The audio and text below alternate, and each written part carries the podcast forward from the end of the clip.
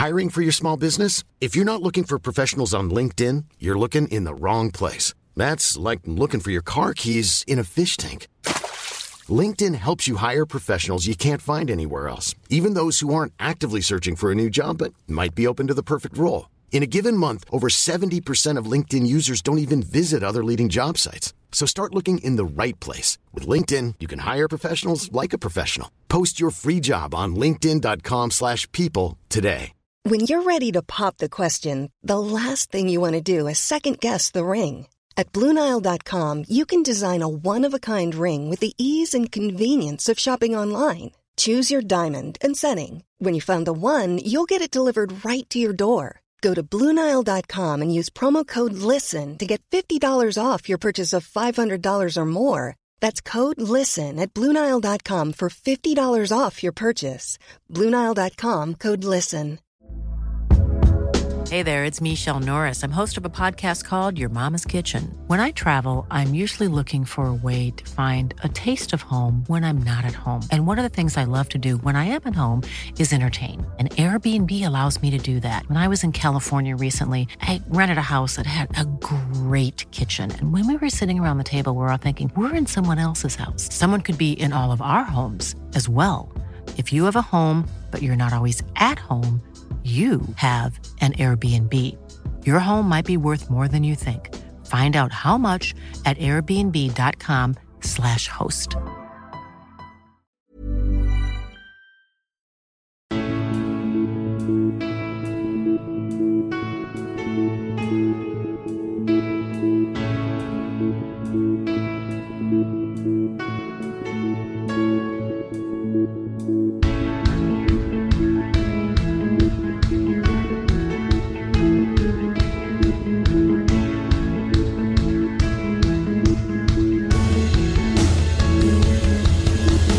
Bienvenidos a Alineación Indebida.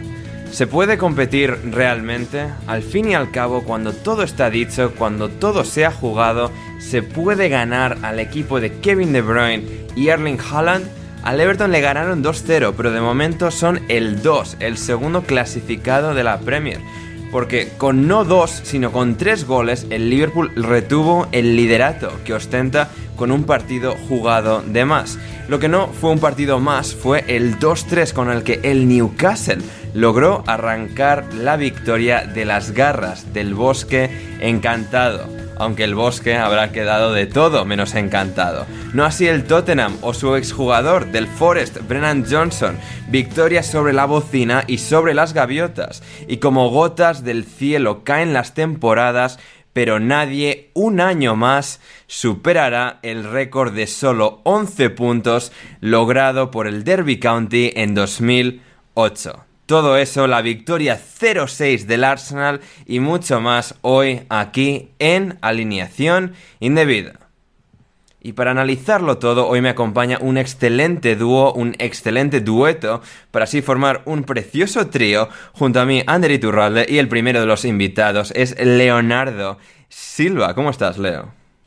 Muy bien, Ander. Muy feliz de, encontrarnos acá una vez más, después de un tiempo ya este poquito amplio, creo yo, para lo que estamos acostumbrados. dos meses en los que te hemos echado muchísimo de menos, Leo, déjame decirte y yo a ustedes, ¿eh? Y yo a ustedes, pero, pero volvemos, hoy es domingo y, bueno, domingo espectacular, domingo de fiesta, domingo de Super Bowl, domingo de victoria abultada del Arsenal. Hoy, es un, touchdown sin, sin extra point del Arsenal, Leo, para ganar su partido. Ahí está, ahí está, con un mal pateador, con el pateador de los Rams, con el pateador de los Rams. Y mira, este, he estado estos dos meses este, practicando el sutil, el sutil arte de que me importe toda una mierda y aquí estamos para, decir las cosas como son. Sí. Las cosas como son. Excelente, ahí vamos. Efectivamente, efectivamente. Y junto a mí y a Leo tenemos a nada más y a nada menos que a Gonzalo. Carol, ¿cómo estás, Gonzalo? Hola, Ander, muy bien, muy bien, realmente. Eh, esta jornada ya se han jugado todos los partidos de la Premier de esta jornada, así que no ha habido resultado que, nos pueda amargar, por suerte. Y no lo habrá tampoco, ya que, lo dicho, la jornada está terminada, mañana no hay ningún tipo de partido, así que Eh, felices, contentos, contentos de tener a Leo acá de vuelta. Me gusta la, por lo menos la manera en la que se presentó, diciendo venimos a, decir las cosas como son. Me gusta que, estos panenquitas como Leo, como, como Rodrigo Cumbraos empiecen a un poco a salirse de su libreto de, inteligencias artificiales, ¿no? Eh, yo como yo como yo, como señor expanenquita también eh, soy palabra autorizada para decirlo. Correcto, Gonzalo se ha convertido en el Borja de su propio subgénero.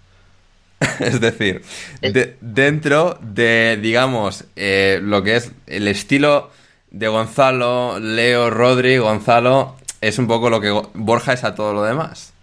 Sí, claro. Sí, e, e, es que, es que, es que era es que era una cuestión de tiempo nada más, ¿no? O sea, te dabas cuenta de eso.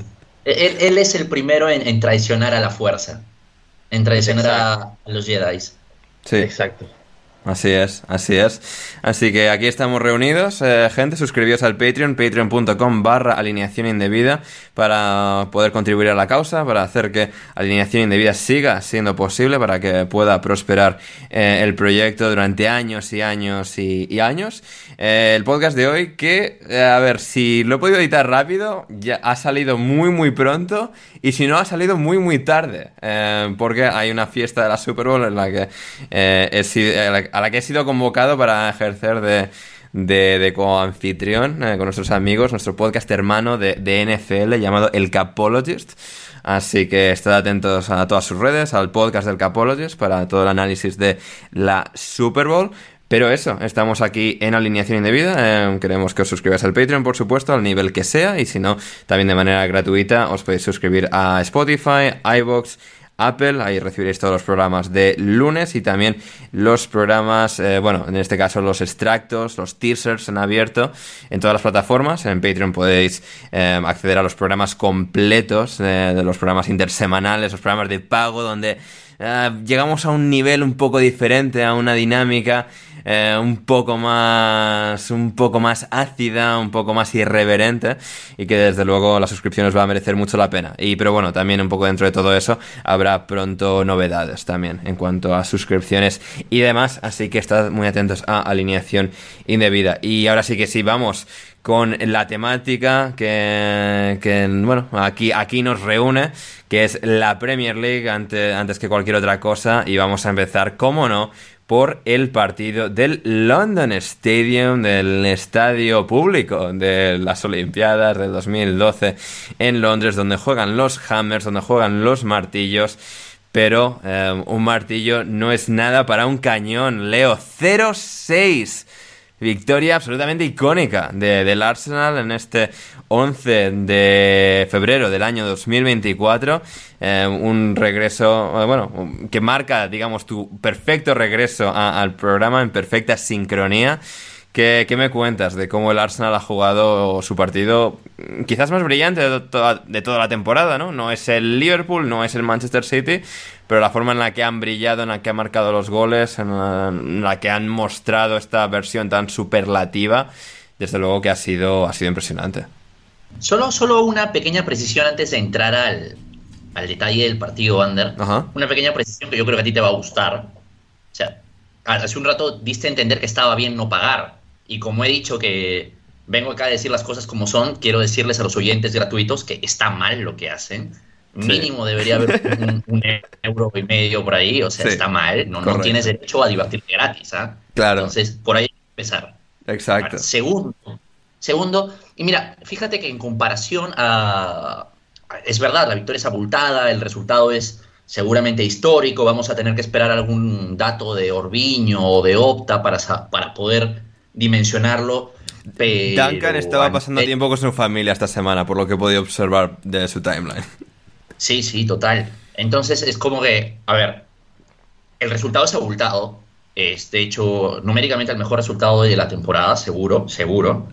Pero a diferencia del partido de la semana pasada, por ejemplo, en el cual el Arsenal tiene que llevar todo a un límite para vencer a un rival dignísimo, me parece que el día de hoy ha sido todo lo contrario. Ha sido unos rivales más pobres a los que el Arsenal se ha enfrentado. O sea, directamente el Arsenal entró con un plan claro de no arriesgar la pelota, de cuidar el balón, porque precisamente son en las pérdidas donde principalmente Bowen se hace un poco más grande, donde jugadores como Edson pueden empezar a robar más, un equipo que corre muy bien. Entonces, Arteta indicó a sus jugadores el hecho de conservar bien el balón y por ahí el Arsenal lo estuvo haciendo bien durante los primeros 30 minutos. Es verdad que hubieron algunas intervenciones de Kiwior que por ahí ya sea por una pérdida o por un pase sin tensión o por un control mal hecho.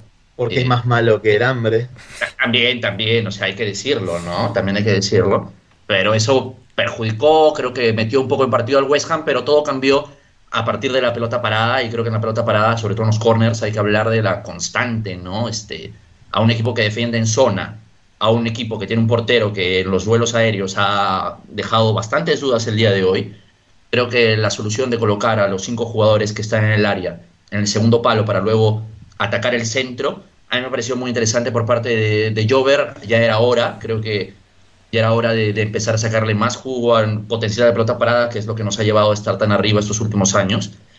Y junto con el pase seguro, no me atrevería a decir que fue de ritmo bajo, porque al final el partido ha sido un baño terrible, pero nos hemos este, agarrado a lo que funciona. Me ha gustado ver, si bien Saka no es exactamente ese jugador desequilibrante que quizás en esta edad nosotros esperábamos ya ver, pero hemos visto a Saka juntarse con Odegaard, a Trossard jugar un partido impresionante, a Havertz acercarse, castigar espacios, a Rice muy bien con el balón. Me pareció que el Arsenal en el sector derecho, en su lado fuerte, ha fluido.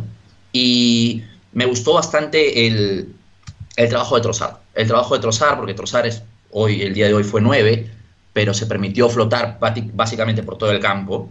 Y creo que se ha sentido bastante cómodo y eso lo ha demostrado lo que ha realizado con el balón, cómo ha habilitado a Saka, por ejemplo, en el penal, cómo generó ese terrible golazo, eh, básicamente al ángulo.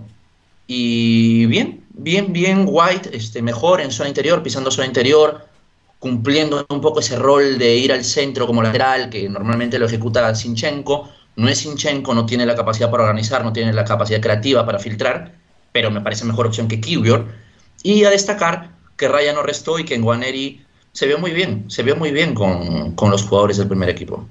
Hmm, sí, sí, totalmente de acuerdo. Em, en cuanto al West Ham, volveremos también al Arsenal, pero por un poco tratar de, explicar o verlo desde la perspectiva de cómo un West Ham, que no está haciendo mala temporada según la clasificación, ha sido derrotado de esta manera tan eh, brutal en casa, encima, contra un Arsenal al que ganó hace tan solo unas semanas en, Boxing Day, bueno, en la jornada de Boxing Day, mejor dicho, em, que ganó, eh, como digo, el West Ham en el Emirates. Aquí cayendo 0-6, decía David Moyes después del partido, que toma toda responsabilidad, se hace, se hace cargo de toda responsabilidad, que él em, elige al equipo, pero, em, pero que los jugadores también tienen que tomar su parte de responsabilidad, también tienen que hacerse cargo de su parte de, responsabilidad y eh, también que añadía, ¿no? Eh, apuntaba, eh, si no estás tacleando, si no estás haciendo entradas, cuando estás un poco girado, no estás... no estás ganando los, los duelos aéreos, los duelos individuales, los balones disputados. Eso son cosas que constituyen parte de, de tu trabajo, ¿no? Que bueno, Mois un poco recalcaba o cerraba diciendo que llevará su tiempo, pero que él puede arreglarlo. Gonzalo, ¿qué, qué opinas al respecto de esto? Bueno, primero dijo básicamente, tengo la responsabilidad, pero no tanto. Claro, tengo la responsabilidad, pero... Eh, pero, no la tengo, en realidad, la tienen los jugadores, porque ellos no hicieron su trabajo. Em, a ver, primero estamos hablando de un West Ham que, que en las últimas semanas viene relativamente mal, para empezar. Eh, bien es cierto que, que tiene lesionados a dos jugadores que para Mois eh, son claves. Primero al mejor jugador del equipo que es Paquetá, después a Michel Antonio, que ya está hace un par de meses de baja en realidad.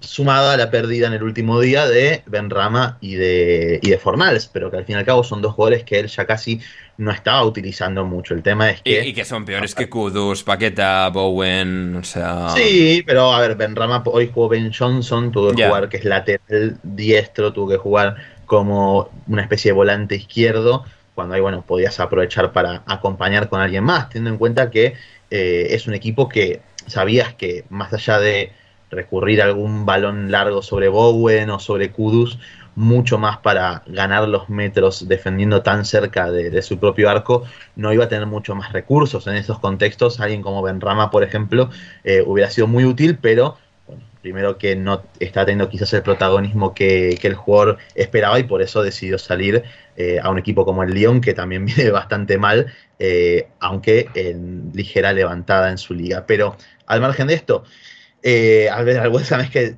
básicamente fue como tener una sábana corta para ellos, porque en un principio trataron de, no presionar, pero sí situar su bloque más cerca de la mitad de la cancha, con Álvarez y, y Suchek eh, bien arriba eh, y obligando a Declan Rice a recibir bastante abajo y, plantando una línea con esos cinco volantes, que estos cinco mediocampistas que tenía.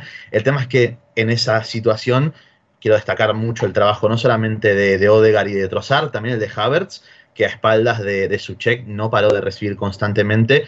Si en el Arsenal los primeros 15 minutos le costó un poco eh, empezar a entrar en confianza, entrar en ritmo de partido, una vez que, insisto, empezaron a aparecer Odegaard, Trossard y Havertz con su movilidad por delante de la línea de balón, ya el West Ham empezó a perseguir sombras por la mitad de la cancha y el Arsenal atacó de cara a la última línea una y otra y otra vez. Y después cuando West Ham quiso corregir esa situación y obligadamente defender cerca de su área, bueno, nuevamente la movilidad de Trossard y, la pausa de Odegaard eh, hicieron mucho daño realmente a toda la estructura de un West Ham que así como resistió bien los primeros 15 minutos, incluso incomodando alguna que otra salida, como dijo Leo, a partir de alguna pérdida de Kivior, ya después, a partir de la media hora, con el gol de Saliba, ahí empezó un, vendaval, ¿no? Un vendaval que además eh, se destaca por es la pelota parada justamente ante un equipo como el West Ham, que en teoría también es uno de los equipos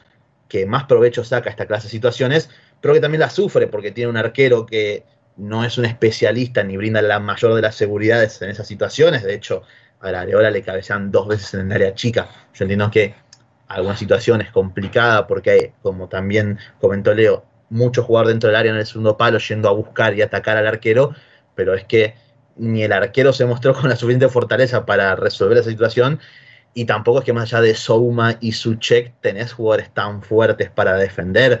A Gerd, por ejemplo, sin parecerme un jugador malo, no es un central prototipo que esperarías de un equipo de, David Moyes, ciertamente. Es alguien un poquito más blando, que tiene una quizás técnica superior con la pelota, como que es un central, un jugador para otro equipo realmente, y eso se notó mucho. De hecho, saca en uno de sus dos goles, bueno, se lo saca encima como, como si nada. Hmm. Así que bueno, en líneas generales fue un, partido redondo para seguir eh, con esta buena dinámica tras la victoria ante el Liverpool para un Arsenal que bueno, tiene que prepararse obviamente para seguirle el ritmo ahora a un City que recuperó a, a De Bruyne y a Haaland y a un Liverpool que también sigue haciendo su trabajo. Sí, sí, sí, completamente. Sí, del West Ham creo que también algo que juega cierta parte y un poco esta mala racha de resultados, creo que se puede decir que es hasta cierto punto esperada o lógica porque el rendimiento, entre comillas, las actuaciones del West Ham no eran abrumadoramente de un equipo ahí un poco en la terna, en la pomada por los puestos europeos. Creo que el West Ham, pues algunos partidos los ha podido sacar adelante con mucho oficio, con un equipo que sabe exprimir los pequeños márgenes. Pero eh, creo que pues al final es un equipo con ciertas lagunas y que pues, si le quitas de repente un jugador como Paquetá o Miguel Antonio, como bien destacaba Gonzalo al principio, al final puede tener días tan catastróficos como este. Y, E igual también de que insisto, eh, tampoco es que Mois puso mucho de su parte. En el tiempo los cambios, los cambios fueron más jugador por jugador, sacar a Edson que estaba molesta, amonestado, entró Calvin Phillips, eh, Panos por Souma, Chriswell por Emerson, no hizo mucho más. Teniendo en el banco a, Danny Ings y a, Cornet, podía, no es que no tenía alternativas, tiene dos jugadores que también al espacio pueden lastimar y, y, que tienen capacidad técnica suficiente para en acompañar de mejor manera a Bogo en Akudus. El tema es que, bueno, obviamente Mois es muy Mois para lo bueno y también para lo malo o lo excesivamente conservador que es. El tema es, bueno, lo ponía en Twitter yo, eh, ¿cuánto más va a, ¿cuántas más de estas va a sobrevivir el bueno de David? Bien, es cierto que la posición de la tabla no es mala, pero mm. son cinco partidos sin victorias, con goleada ahora, también habían sufrido una goleada antes contra el Fulham, si me no recuerdo. Entonces, eh, la dinámica tampoco es la mejor y encima tenés a dos jugadores muy útiles para el entrenador que no están disponibles y que en el mercado de enero te desprendiste de otros dos y no los reemplazaste. Entonces, eh, a ver, no va a pasar nada, West Ham ya está, o sea, está bien posicionado, lo peor que puede pasar es seguir con esta racha negativa de acá a fin de año y terminar debajo de mitad de tabla, hacer un poco lo que solía ser el Watford, ¿no? Pero no mm. deja de ser una dinámica peligrosa. Efectivamente. Lo, que eh, pasa ahí, Ander, perdón, lo que pasa ahí, Ander, es que, o sea, ¿a cuántas de estas rachas ya ha sobrevivido David Moyes desde que es entrenador del West Ham, ¿no? Entonces, ya.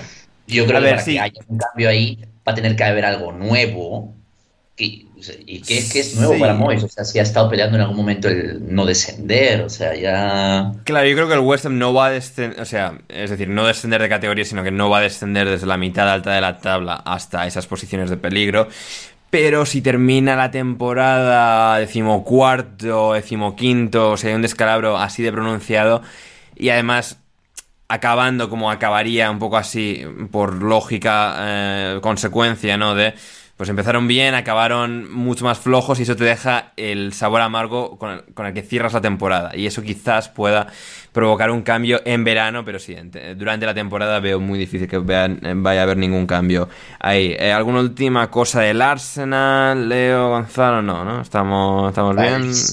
Paliza moral de Declan Rice a los Hammers. Es verdad, golazo, ¿eh? O sea, poner la, la guindita, la cerecita, la frutilla, como diría Gonzalo. Em, con ese 0-6, eh, además siendo quizás el mejor de los, de los seis goles, eh, es una exclamación preciosa, desde luego. Sí, qué aburrido. Y mira, dos goles de Bukayo Saka, pero qué aburrido que es. Lo único que voy a decir. Y bueno, hablando, hablando de, jugadores que, te aburren, Gonzalo, Erling Haaland, Erling Haaland, Manchester City, que ganó 2-0 al Everton. Javier Ferrus y yo aprovechamos para ser todos los ventajistas que, podíamos ser en el pasado programa.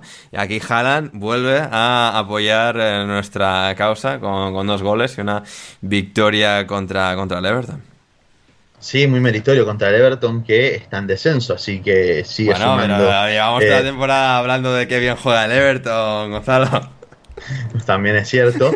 Eh, pero bueno, a ver, un, un City que ah, es que yo lo siento mucho. Yo sé que hay gente que admira a Guardiola, yo también lo hago en realidad, aunque, aunque no parezca, eh, y que les gusta ver este equipo, pero la verdad es que a mí me aburre realmente. O sea, me vi el partido, por supuesto, lo bien diferido. Y la verdad Qué gran profesional es Gonzalo Carol, ¿eh? hay que reconocerlo más.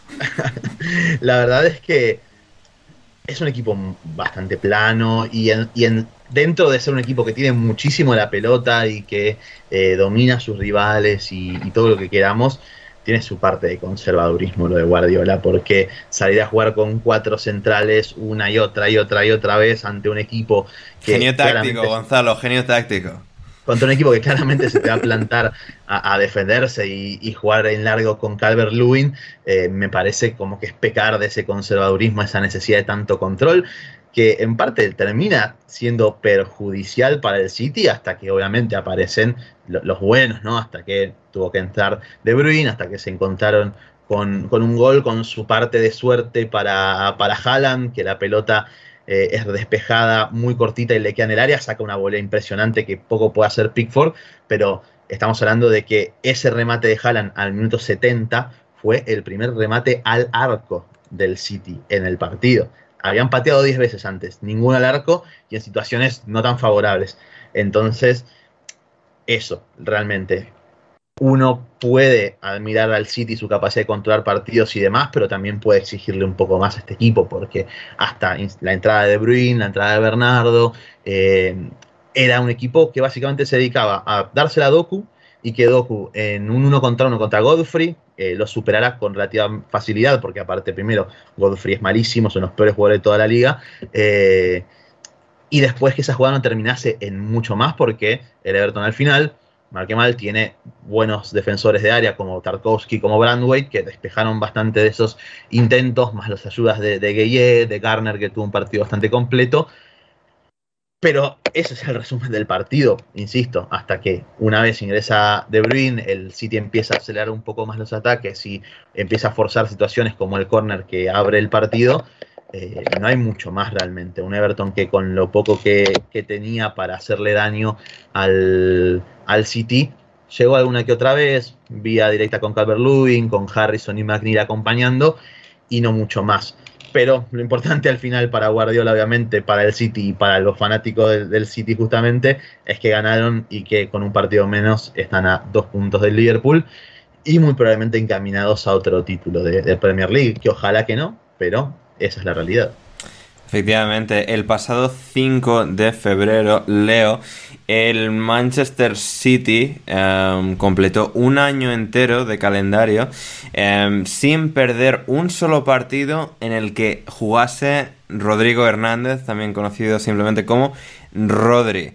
Em, ese año eh, que se cumplió el pasado 5 de febrero y que se extiende ahora hasta 54 partidos consecutivos en los que Rodri ha jugado con el City y el City no ha perdido. Rodri es quizás el reflejo de, lo bueno que puede llegar a ser las cosas en Manchester City de, Guardiola, controlado, seguro, buen defensor. Yo creo que va por ahí la analogía, el reflejo. Y, perfecto, o sea, Rodri al final es quizás el mejor mediocentro del mundo hace ya buen tiempo, así que también son palabras mayores en, el fútbol mundial. Y, pero yo quisiera ir, Ander, eh, en la línea de lo que decía Gonzalo, pero, pero de hecho, mencionando que quizás el Manchester City ni siquiera controló el partido, porque por lo menos hasta el minuto 70, es verdad, hubieron pocas oportunidades, pero el Everton creo que supo presionar, eh, no a los centrales, pero sí a los volantes y a los laterales. Creo que generó bastantes pérdidas de balón, creo que pudieron anticipar, creo que pudieron generar peligro hasta el minuto 70 y para serte honesto, me parece a mí que en el primer tiempo llegan a haber momentos en el que Braithwaite y Tarkovsky están a 30, 40 metros del arco, de su arco. Así que a mí, particularmente más allá de control, que no me ha parecido que he visto, me ha parecido que el, que el City ha tenido que agitar el partido con los Doku, con los Kevin De Bruyne, para poder generar peligro. O sea, mm. así de, así, así de parca, así de triste me pareció la actuación. Es, yo estoy de acuerdo también con Gonzalo, me pareció una actuación aburrida, me parece una pésima actuación para empezar el, día, para empezar la jornada. Y, nada, o sea, pero cuando tienes a monstruos como Haaland que cogen un rebote y queman al arquero, o tienen un mano a mano y con un choque pueden derrumbar a un central de, no sé, 100 kilos, eh, son cosas que pasan, son cosas que pasan, tienen mejores jugadores, pero yo creo que a nivel, ya no a nivel de entretenimiento, sino a nivel ya competitivo en algunos partidos, se están quedando un poco cortos, pero el talento es el que define muchas veces. Efectivamente. Una cosita, Ander. No, es que, no, no, es que te la, quiero pasar, Gonzalo. Ah, hablando, hablando, del talento que define, eh, Gonzalo, eh, el público querrá escuchar tu opinión sobre que Jeremy Doku, al que antes has mencionado, juegue 87 minutos del partido y luego, pues en el minuto 87 sale eh, esa gran figura por la que el City pagó 100 millones, ¿no? Y que parecía el año pasado que finalmente se acoplaba a Guardiola, pero pues llegó a un extremo con calidad dribladora eh, diferencial y bueno, pues, o sea, sí, se quedó. O sea, e, es que de esto eh, hemos alertado muchas veces. O sea, es muy buen jugador, pero para lo que se necesita para ver su mejor versión, el City es un equipo que le queda grande en ese sentido. Es que es un jugador increíblemente anticlimático en este equipo y por mucho que lo ha tratado de ajustar y sacarle partido a lo que sí, a las virtudes que sí puede aprovechar para este equipo, nunca ha sido todo lo que debería ser y seguramente nunca lo será. Claro, y es que a ver, Guardiola, las veces que ha modificado su sistema para hacerle lugar a, un jugador y explotar esa mejor versión, bueno, se llamaba Lionel Andrés Messi, ese jugador. Y Grealish no está muy lejos de ser Messi realmente. Y al final, no es hay jugadores que son mejores que él para darle el peso que él necesita en un equipo para tener esa incidencia, ese peso y marcar diferencias. Y en el extremo, en un rol específico que Pep necesita que un jugador se quede esperando en la banda, reciba la pelota y en uno contra uno pueda salir para adentro o hacia afuera, eh, en eso, bueno, obviamente prefiere elegir a Doku.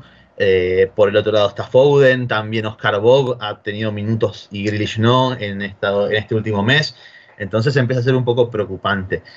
Después igual puede pasar, es algo muy de Guardiola, de ir gestionando un poco los esfuerzos, el cansancio a lo largo de la temporada. No, van a llegar a, la, final de la Champions Gonzalo y Grealish va a marcar el gol ganador, tú tranquilo. Bueno, por eso, eso es lo que digo. Puede pasar que ahora llegue Champions y Guardiola ya lo haya mentalizado a Grealish para decirle, bueno, vos vas a jugar en Champions, te necesito en esos partidos y demás. Pero mientras tanto algo está demostrando Grealish también, que no es tan bueno como muchos creían, con lo cual me, me congratula. Eh, algo también con el Everton. La, medallita, Gonzalo. Eh, tienes permiso para, para situártela. Mira, con el Everton quería decir, eh, van seis partidos sin ganar. Ya. En Premier League. El último partido ganaron. A ver, yo, quise hacer alusión, hice vaga alusión a esto, no sé, el, último programa del lunes o el anterior. De que sí, o sea, las buenas sensaciones, pero con la sanción de puntos son un equipo en descenso y ahí sí. Claro.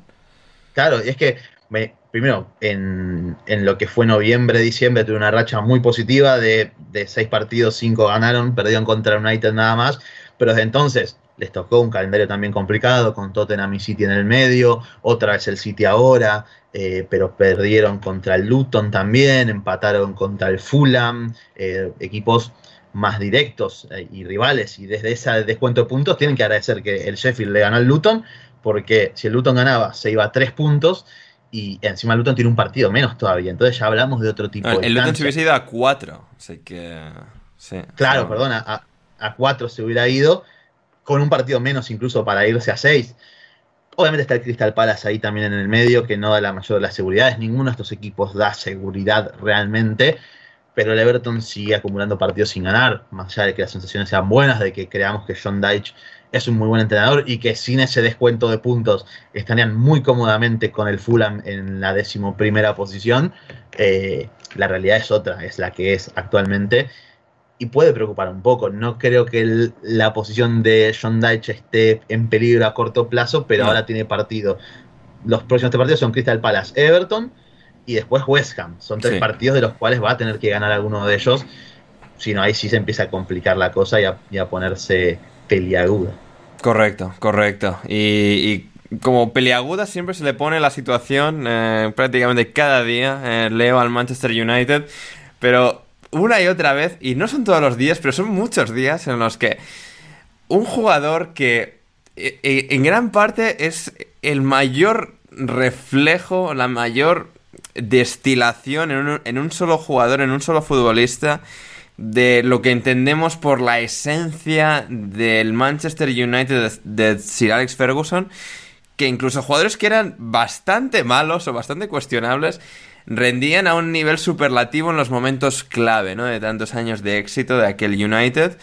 Y que en este caso, pues, McTominay creo, eh, o sea, Gonzalo siempre la ha visto con mejores ojos que yo. Eh, a mí, bueno, hay cierto debate, pero creo que es un jugador con grandes lagunas que, sin embargo, cuando el United necesita un gol en la recta final de algún partido que no está ganando, aparece este hombre y, les da la victoria. En este caso también con gol de Hoylund y, bueno, batallando contra, contra un Vila que, siempre da pelea, pero victoria que, supone un golpe encima de, la mesa para este United.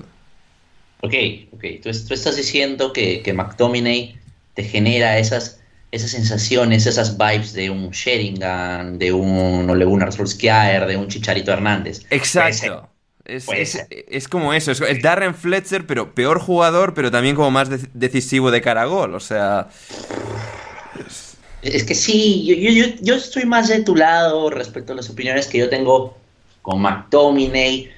Pero bueno, en un equipo con que quizás se sujeta a otras cosas que no son tanto el fútbol, ese tipo de jugadores. y, si, es suplente, es decir, si su rol es jugar esto, los ratos finales, pues. Más charito todavía. Sí, Que, creo, creo que pues, le, es más valioso al United que sobreexponiéndole también en 90 minutos, ¿no? Pues tiene su rol y por el momento les funciona.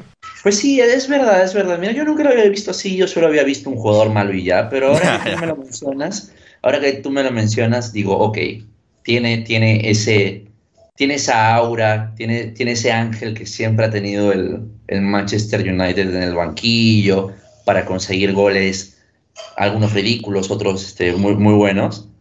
Pero bien, bien, me ha gustado la comparación. Es, es la primera vez que sería un, básicamente un mediocentro, un pivote. Pero bien, me ha, me ha gustado, me ha gustado. Hmm, no, me alegra, me, alegra, Leo, de... Lo que no me ha gustado sí. el partido. Bien, bien ahí, ahí estamos. Cuéntame, Leo, ¿qué, no, ¿qué, no, te ha gustado específicamente de, de este encuentro futbolístico?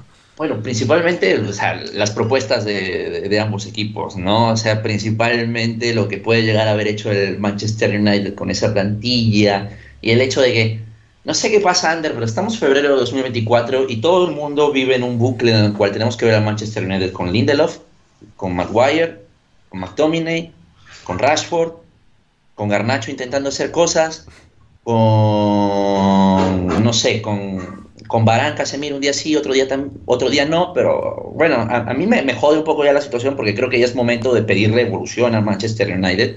No puede ser que un equipo que tiene una peor plantilla parezca que tiene mejores jugadores. No puede ser que un equipo que, más allá de las decisiones que puede haber tomado Emery durante el partido, el Aston Villa perfectamente pudo haber ganado este partido en el minuto 80 y se acababa todo.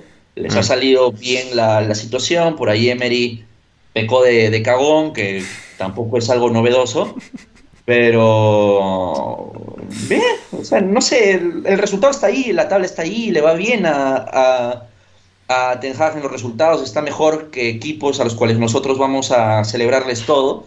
Y ya no sé qué, decir de este equipo, me, genera tanta incomodidad verlos, pero por otro lado digo, bueno, no los puedo cuestionar tanto porque los resultados no son tan malos. Hmm. Pero bueno, ya es, es, el Manchester United, no es el puto Brighton. Efectivamente. Eh, Gonzalo, lo, de Emery Cagón, lo, suscribes, lo, rebates? ¿Qué, me dices? No, no, no. Eh, suscribo porque. porque, primero, creo que la Aston Villa es indudable que ha sido mucho mejor. Yo, lo, por lo menos, más, bastante más superior que, que el United a lo largo del partido. De hecho, muy probablemente estamos hablando de uno de los dos, tres mejores partidos de Onana con la camiseta de, del United, que eso ya es mucho decir. Eh, no son muchos los grandes partidos que podemos hablar del camerunés, pero hoy sí ha sido el día. Y, y creo que Emery, a partir de la de, el gol y que abre el partido de, de Hoylund, hace que su equipo dé un paso adelante. El Aston que estuvo muy bien con la pelota en líneas generales para llegar eh, al arco y al área de, de Onana sobre todo a partir de la movilidad que aportan McKean Ramsey más las escaladas sin balón de, Alex Moreno, porque fue, es que incluso está raro las cosas que trata de implementar Ten Hag por momentos, porque United se presentó con Maino y Casemiro en el doble 5, después Garnacho, Bruno Fernández y Rashford en la línea de media puntas, hmm. y cuando el Aston Villa reiniciaba la posesión, reiniciaba el juego saliendo desde abajo, Maino daba un paso adelante, se como que se unía a la línea de los mediapuntas y Casemiro quedaba por detrás. El tema es que Dalot estaba asignado a Ramsey, ¿no? O sea, él lo perseguía a Ramsey. Ramsey se acercaba a ocupar el espacio que dejaba libre Meinu a su espalda, pero Dalot tenía la duda porque ahí aparecía Alex Moreno sin balón y muchas, en muchas ocasiones, Dalot tuvo que dar un par de pasos hacia atrás y ahí liberaba todo el, ancho y largo del campo para que recibiera un Jacob Ramsey que hizo mucho daño en ese sector, no tanto de cara al arco que tuvo sus jugadas de gol de todas maneras, pero sí para permitir a Aston Villa que progresara, que pudiera transitar eh, por esos pasillos internos que hacen mucho daño y de esa manera encontrar a McGinn, a Oli Watkins, a Leon Bailey, que, creo que sobre todo McGinn y Bailey hicieron un muy buen partido, pero bueno, después se encontraron con una nana que, salvó un par de jugadas que en otro partido muy probablemente hubieran sido gol. Y cuando Unai dio entrada a Diaby por, por que se lesionó, como que cambió un poco el planteo, retrasó un poco a McGinn para utilizarlo más como lanzador. Y ahí empezó el Aston Villa a generar mucho peligro, porque al final juntabas en el sector derecho a Bailey y a Diaby, que en el uno contra uno son dos jugadores que eh, muy peligrosos, eh, rápidos, que tienen una gran relación con la pelota para generarte desequilibrio. Y de esa manera, bueno, llegó el, empate de, Douglas Luis tras una jugada también que Orana salva sobre la línea, vuelven a vuelve a meter la pelota a Bailey, se desvía en Bruno y le queda al bueno de Douglas. ¿Qué es lo que sucede? Acto seguido, cuando, cuando Emery había hecho esos cambios para hacer de su equipo más ofensivo, empatamos el partido, listo. Cinco minutos después, reculamos. Sale Bailey, que estaba haciendo mucho daño con, con Diaby, entra Tielemans y a los 10 minutos viene el gol del United. Y ni bien es el gol del United, Unai dice, bueno, vamos a buscarlo de vuelta y mete a, a Sañolo de Adigne por Moreno y Maguín, pero ya era muy tarde. O sea, lo que se decía, lo que decíamos nosotros, y también lo decían en, la transmisión, increíblemente, ¿eh? estuve a hablar bien de un comentarista de Marcelo Espina que habló muy bien. Sí, que sirva de precedente. sí, que diciendo que eso, que iba para atrás y para adelante Aston Villa, que, que ahora volvía a meter a los jugadores ofensivos cuando ya el equipo estaba muy bien antes de quitar a Bailey por Tillemans. Entonces, nada, es lo que dijo Leo también en Twitter, que al final Unai parece que eh, es un muy buen entrenador, pero tiene sus cositas que hacen que el Aston Villa sea un nivel de club ideal para él, digamos, que ya después cualquier otro paso hacia adelante se le puede quedar un poco grande. Y el United, bueno, que al final saca adelante un partido, uno no sabe muy bien de qué manera, pero eh, lo sigue haciendo. Quiero destacar el partido de Dalot, a mí me gustó, incluso sufriendo a nivel defensivo. Eh, hay que hablar de su mejoría esta temporada en líneas generales, ya decididamente dueño de esa banda derecha. Bien es cierto que eh, está lesionado y demás, pero Dalot creo que ha cumplido con creces, no solamente este partido, sino en líneas generales y que está demostrando que por lo menos a nivel ofensivo ofrece muchas soluciones, tiene muy buen pie y mucha capacidad de lectura sin balón. Es un valor útil para este equipo que tiene tantos problemas muchas veces para sacar la pelota por abajo. No, fantástico. Pues con esto vamos a la primera pausa del programa de hoy de alineación indebida, la primera pausa publicitaria, y volvemos con mucho más eh, después de, de esto. A lot can happen in three years, like a chatbot may be your new best friend. But what won't change? Needing health insurance. United Healthcare Tri Term Medical Plans, underwritten by Golden Rule Insurance Company, offer flexible, budget friendly coverage that lasts nearly three years in some states. Learn more at uh1.com. Everyone knows therapy is great for solving problems, but getting therapy has its own problems too, like finding the right therapist, fitting into their schedule, and of course, the cost. Well, BetterHelp can solve those problems. It's totally online and built around your schedule.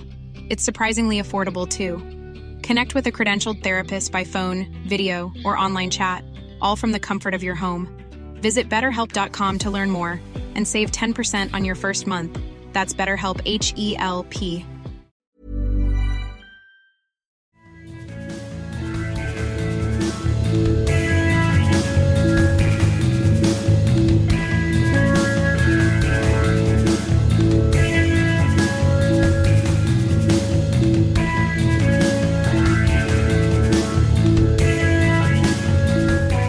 Estamos de vuelta en alineación indebida para comentar el resto de la jornada de la Premier League, empezando por el partido de Anfield. Leo, tu, tu bueno, tu querido Liverpool, tu, querido Liverpool, que sé que le tienes tanto aprecio, eh, ganó este fin de semana en este tour de, despedida de, de Jurgen Klopp 3-1 al Burnley. No es un Liverpool-Burnley como los clásicos Klopp versus Sean Dites que hemos tenido a lo largo de los últimos años.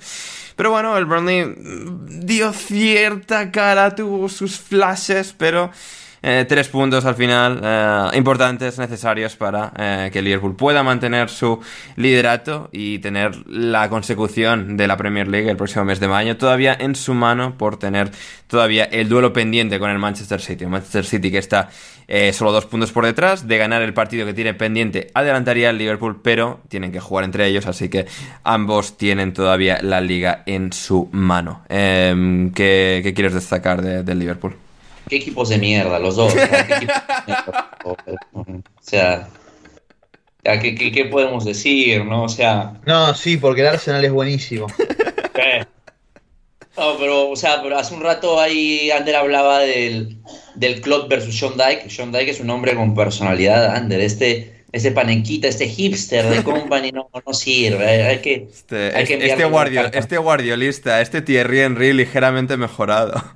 Claro, o sea, es, algo así, ¿no? O sea, la, historia de Company, bueno, qué genial, ¿no? Con una plantilla súper súper espectacular para la segunda división, vamos a tocar todos, vamos a meter eh, goles con 50 pases previos, pero luego llegan a, la Premier League y no, no, dan una buena. Y bueno, más allá de algunas intervenciones buenas, yo diría, de Keller, que de todas maneras es un arco grande para, para cualquier portero suplente, buenas intervenciones de Keller, al final fue un poquito, un poquito baño, ¿no? De parte del Liverpool, con una cantidad de, ocasiones impresionantes. que creo que por ahí no ayudó Trafford. Trafford es un portero al cual yo respaldo hasta cierto punto, pero creo que se quedó cortísimo en la salida en el gol de, de Diogo Jota.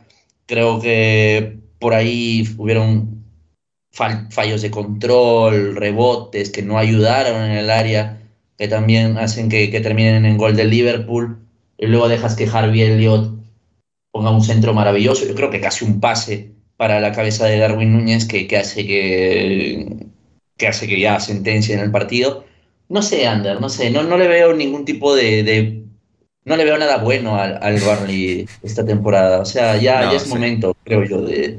O sea, ya, ya, ya se hace tarde, ¿no? ¿Cuántas fechas Es faltan? que, 14. a ver, es que uno de los problemas era ese equipo plagado de jugadores jóvenes que, que tienen muy poca contundencia, sobre todo a nivel defensivo en sus centrales. Dicen, bueno, No, vamos a pero de cara a la portería rival también, ¿eh? O sea, Sí, no, pero digo, vamos a solucionarlo. Tenemos a Maximé Esteve, un central francés de 21 años. Eso seguramente o nos sea, va a este- permitir el hermano perdido de la familia Estevez, de la familia de Charlie Sin, o sea, ¿qué, Eh, qué es esto? impresionante. Eh, insisto, creo que nadie, qué sorpresa, ¿no? Que quién diría que fichando a, que nuestro fichaje siendo Brun Larsen y Josh Cullen no nos íbamos a salvar. Eh, impresionante eso. Eh, Estás- sí, dentro de- estás- estás dentro del, del- del carro de, de Company porque yo, yo siento que estás yendo por ese lado. No, no, no, no, ¿qué? Si esto es culpa de Company, 100%, o sea, Muy bien, muy eh, Sí, no, no, eh, ver, no, no, Gonza- Gonzalo, desde antes de que empezase la temporada ya era anti-company.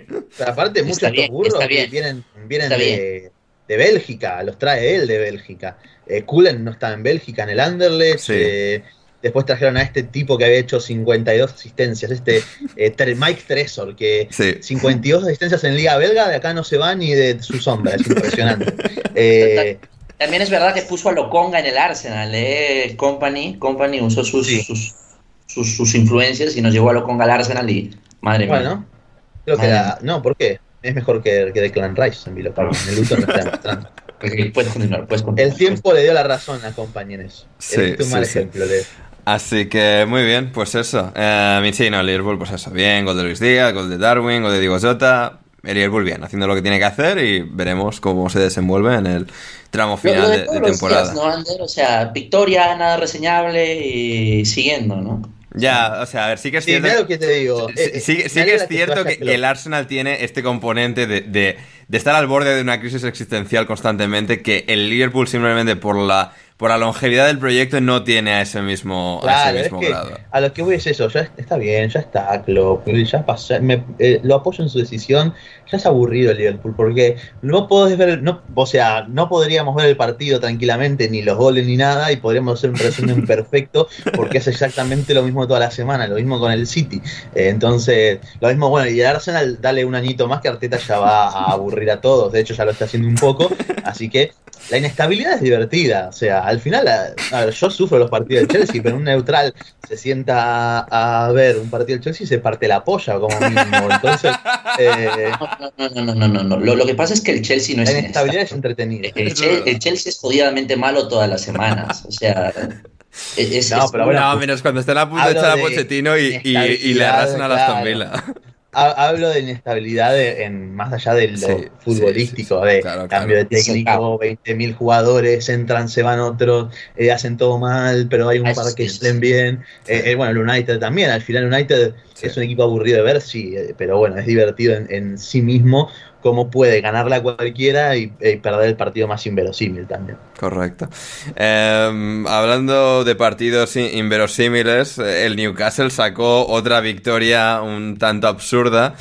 De estas que le están caracterizando, sea victoria, sea empate, sea derrota, pero partidos cada vez más alocados. De un Newcastle que no es ese equipo tan capaz de controlar los encuentros, pero que aún dentro del caos, pues Guimaraes abre y cierra el partido y, te lo gana porque es el mejor de los 22 que estaban sobre el terreno de juego, sin ir más lejos en, en City Ground. Eh, Leo, mm, por aquí, ¿qué, qué es lo que más te, te llamó la atención de, cómo el Newcastle ganó, de cómo el Forest eh, resistió, tuvo pues las respuestas al primer gol, al segundo gol, no al tercero, pero bueno, buen, buen y entretenido partido de Premier League. Dos cosas, una por cada equipo. La primera, el Newcastle gana básicamente por la enorme calidad que tienen Trippier, Shar y Bruno Guimaraes. gestos técnicos. Barras, factos. Técnicos, gestos técnicos que tú puedes ver solo en clubes top. De verdad. Esos, de esos tres, dos por lo menos podrían estar perfectamente jugando en un muy, muy, muy buen club de la Premier League. Por, fin, por fin se está reconociendo a Fabian Scher como se tiene que reconocer a Fabian Scher, sí señor. Sí, pero o sea, de esos dos son Bruno Guimaraes y, y Trippier. No, ya, ya, pero aún así, a ver, Scher podría, a ver, que en el, a ver, que Kwanza está muy bien, pero que en el Liverpool es titular Kwanza, en el City está jugando mucho Guardiol, eh, es decir, Shar podría estar también a ese nivel. Sí, seguro, aparte juega Kanji en el City, sí, también, sí, es verdad, es verdad. Y, y por, por, el lado del, del, Forest, que a mí me dio, me, me dejó bastante buen cuerpo verlo el día de ayer, qué bien corren sus jugadores, qué, qué bien está haciendo que sus jugadores puedan conducir de cara eh, que puedan tener espacios para conducir. Trabaja muy bien en eso Agunigi. Agunigi creo que tuvo muy buenos apoyos, creo que pudo incluso gestionar muy bien alguna contra en la cual apareció por ahí este Nuno Tavares. Es un equipo que tiene piernas, definitivamente, tiene, si tiene espacios va a poder explotarlos porque tienes a Elanga, tienes a Nuno Tavares, tienes a muy buenos lanzadores como este, o sea, Nico Domínguez. Nico Domínguez es un excelente jugador. Entonces, este, por ahí va, por ahí va. Me ha gustado, me ha gustado lo que está presentando este nuevo Forest, ya con mejor dirección técnica, definitivamente. Y lo que, lo que sí es algo que, tengo que mencionar, Gonzalo, y eso te va a gustar. Calum Hudson Odoy. Bien, ¿no? Ya. Bien, bien. Está jugando bien, eh, realmente. Tuvo ahí un bache en el que no tuvo mucho protagonismo con, con Cooper habían empezado muy bien y ahora desde que llegó en uno está muy bien otra vez. Creo que tiene como 4 o 5 goles de afuera del área solamente esta temporada. y aparte muy bien, o sea, de la definición, ver cómo se puede juntar con sus compañeros o incluso en alguna, creo que puso a correr a, Gibbs White, este, muy bien, o sea, sí. ¿cuántos tiene eh, de 23. Ha pasado tanto tiempo que no sabría decirte, pero la calidad está ahí y me parece bueno que esté destacando en este momento. Hmm a mí el que, a mí el que no sé cuánto costará sacarlo de ahí, pero con todo el respeto que merece el Forest, eh, le queda muy chico a Gibbs White. Eh. A mí me parece un jugador sensacional que no solamente es muy bueno corriendo y, demás, también y lanzando, sino también eh, llegando desde atrás, atacando el área. Creo que es un mediapunta muy completo y que, es más, no me arriesgaría a decir que incluso el salto para algún Big Six muy preocupado, desesperado, podría darlo y que no le quede grande tampoco, porque tiene un talento impresionante. Creo que el Forest eh, empezó bien con, con uno, pero bueno, son cuatro partidos, de los cuales los últimos eh, cuatro perdió tres, cuatro sin ganar.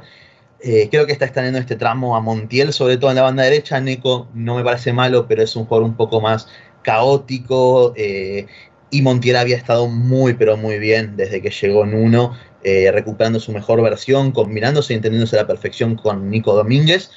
Y hay algunas cosas también me, me, llaman un poco la atención, un poco la rotación en la mitad de la cancha. Hay veces que Nico Domínguez creo que su mejor posición es en el doble pivote acompañado por, por alguien más. En este caso jugó Yates. A mí es alguien que realmente no me gusta ni me entra por ningún lado y teniendo en cuenta las últimas semanas positivas de, Danilo, es raro que no le dé continuidad a eso tampoco.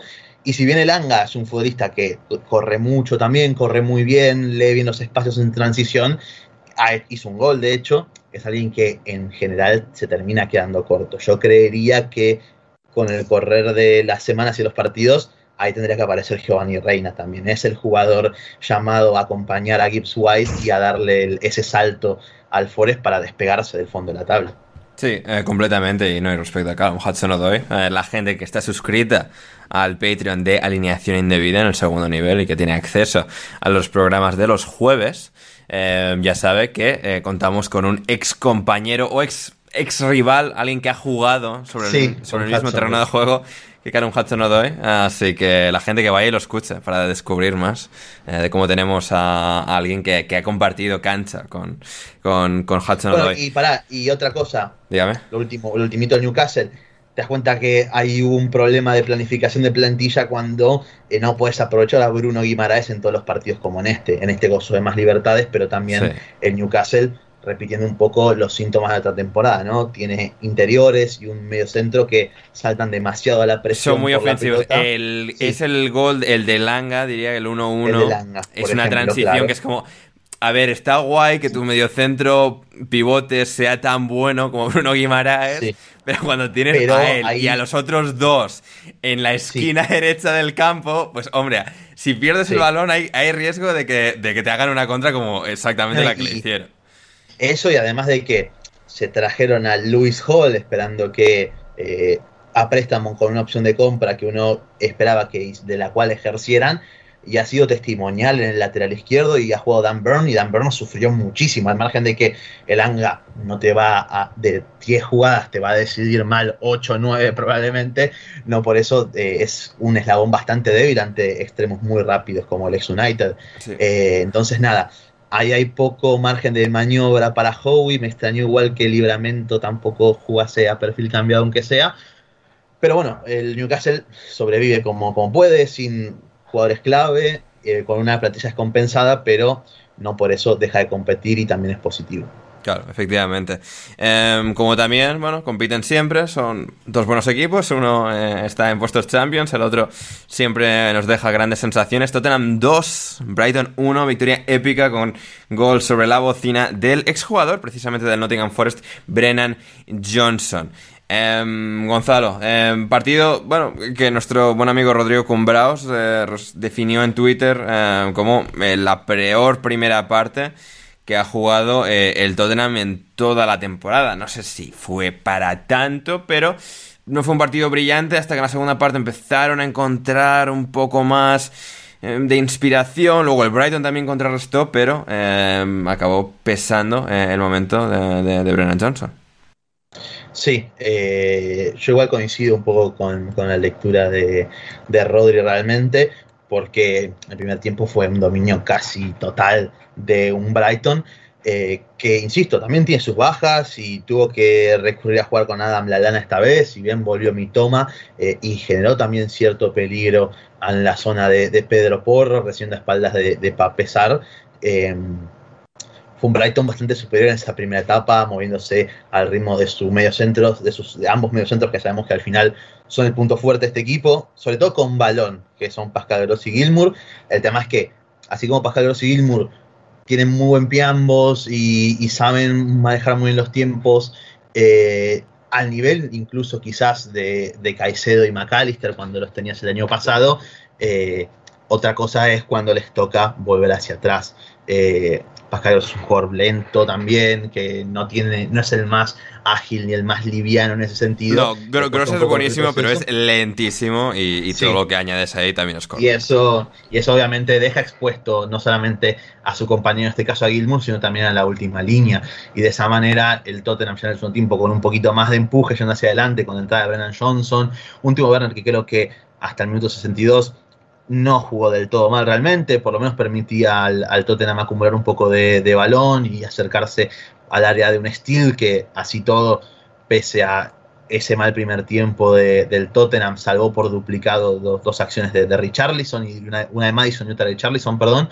Eh, al final el Tottenham hizo pesar la diferencia de estas individualidades, sobre todo ofensivas, ¿no? En la figura de un Madison que eh, de a poco está volviendo a su mejor nivel, eh, manejando nuevamente los hilos y eh, un Tottenham que también extrañaba un poquito a Bisouma y cuando él ingresó tras el gol de empate también se notó su, presencia, ¿no? Porque lo decía Rodri también, es un jugador que tiene sus lagunas, que para mí es más exceso de confianza de su parte, pero que tiene un talento impresionante para superar presiones, para aguantar la pelota, entonces al final es un jugador que te acerca al arco rival por defecto y apareció, bueno, eh, este muchachito Brian Johnson, que también es más malo que muchas cosas malas que uno podría mencionar. Pero le, gusta, le gustan los Hardys, eh, Gonzalo. Celebración haciendo los gestitos Em, de manuales de las manos de eh, Jeff y Matt Hardy, así que apoyamos al fan de igual las lo, Bueno, igual creo que lo creo que lo hizo imitando la celebración de Joao Pedro, que hace algo similar. Sí, eh, pero luego, luego creo que hizo sea, exactamente como el gesto que hacían Matt y Jeff y luego puso, una, foto de Jeff Hardy en Instagram y bueno, gente como nosotros eh, radiantes. Sí,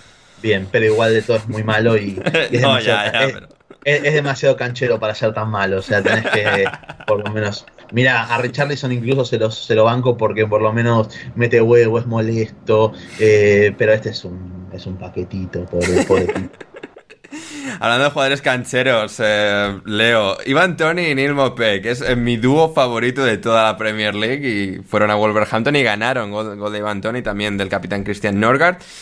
El Brentford siempre tiene estos muy buenos partidos y aquí pues eh, le sirvió para ganar 0-2 en el que era ya el cuarto encuentro que, que han jugado Wolves y, Brentford este año, consumando, teniendo en cuenta el partido de FA Cup y replay de FA Cup que, han tenido que jugar en las últimas semanas.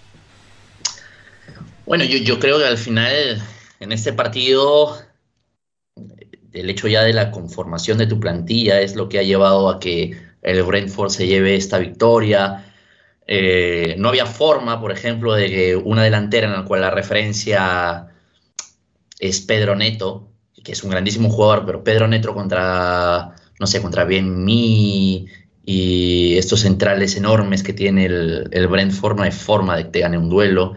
Por otro lado, este, cada salida de balón, ya que no tenías la opción en largo, no servía porque siempre estaban mordiendo estos, estos jugadores que tiene el Brentford, ¿no? Janel, Norgard, Jensen, que, que, son perros básicamente, cada vez que ven un pase que no tienen la atención adecuada, pueden robar, amenazan con el robo, y a partir de ahí yo creo que no hubo situación en la cual el Wolverhampton, salvo alguna que otra jugada hasta que salió Cuña, porque Cuña sale lesionado al minuto básicamente 20, sí, eh, no hay situación de juego en la cual pudiera ganar en el primer tiempo, al menos. No puedes ganar en largo porque los centrales del Brentford te comen. No puedes jugar en corto porque tu salida de balón no es tan fina, porque José Sá, además, es un idiota. Entonces, este, y aparte te regala el primer gol, porque José Sá, lo de José Sá es ridículo, ¿eh? No, es ridículo. Eh, ¿Sabes? No veía algo así, lo del primer gol de dejarse anticipar tan fácil por, por un jugador. Me recordó a una del chiquito Romero contra Alemania en Sudáfrica 2010, en la derrota 4 a 0, el primer gol es muy similar. Es un centro frontal, pero es un centro frontal en el que Romero, en vez de atacar la pelota, espera que le caiga en la mano y lo anticipa Müller. Acá es básicamente lo mismo. José sabió la pelota, se quedó para el lugar esperando a que le llegue y Nordgaard atacó ese espacio y lo anticipó de una forma ridícula, realmente.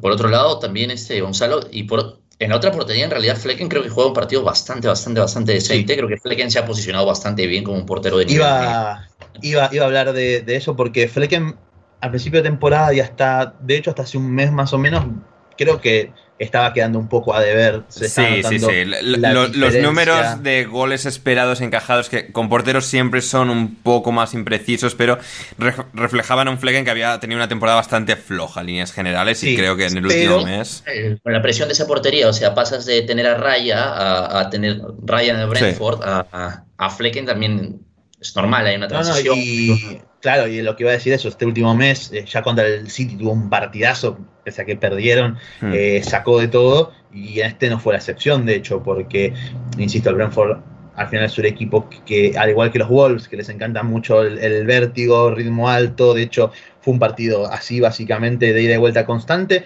y pese a que es un 2 a 0, es, es mentiroso en parte, porque Mateus Cuña antes de salir lesionado tiene una jugada, Neto tiene varias también, eh, Nuri generó mucho peligro en esa banda izquierda, eh, en ese emparejamiento contra Roslev, entonces eh, hubo, tuvo situaciones los Wolves para incluso quizás haber empatado este partido, pero creo que... Es, que es eso, Gonzalo, ¿ah? es, eso, ¿eh? Neto, Neto o sea, en el segundo tiempo el partido de Neto es el líder absoluto, tiene sus cosas negativas, hay ciertas cosas que no me termina de cuadrar de Neto pensando en él a, dar el salto a un mejor club.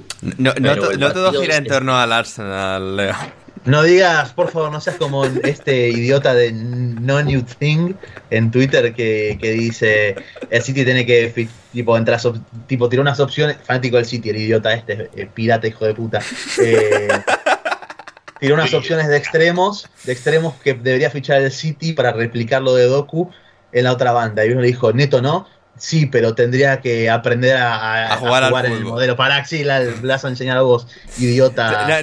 No, me acuerdo cómo es la cuenta exacta, pero no, la, persona que Gonzalo está mencionando es posiblemente el, peor tuitero de la historia de, de Twitter. Ese, es arroba no new thing. Algo así. Vale. Puede ser, pero, ¿de quién más me gustó el partido del. Ah, es que ya me hicieron olvidar con, sus idioteces. Perdón, perdón, perdón. Continuemos, continuemos. continuemos.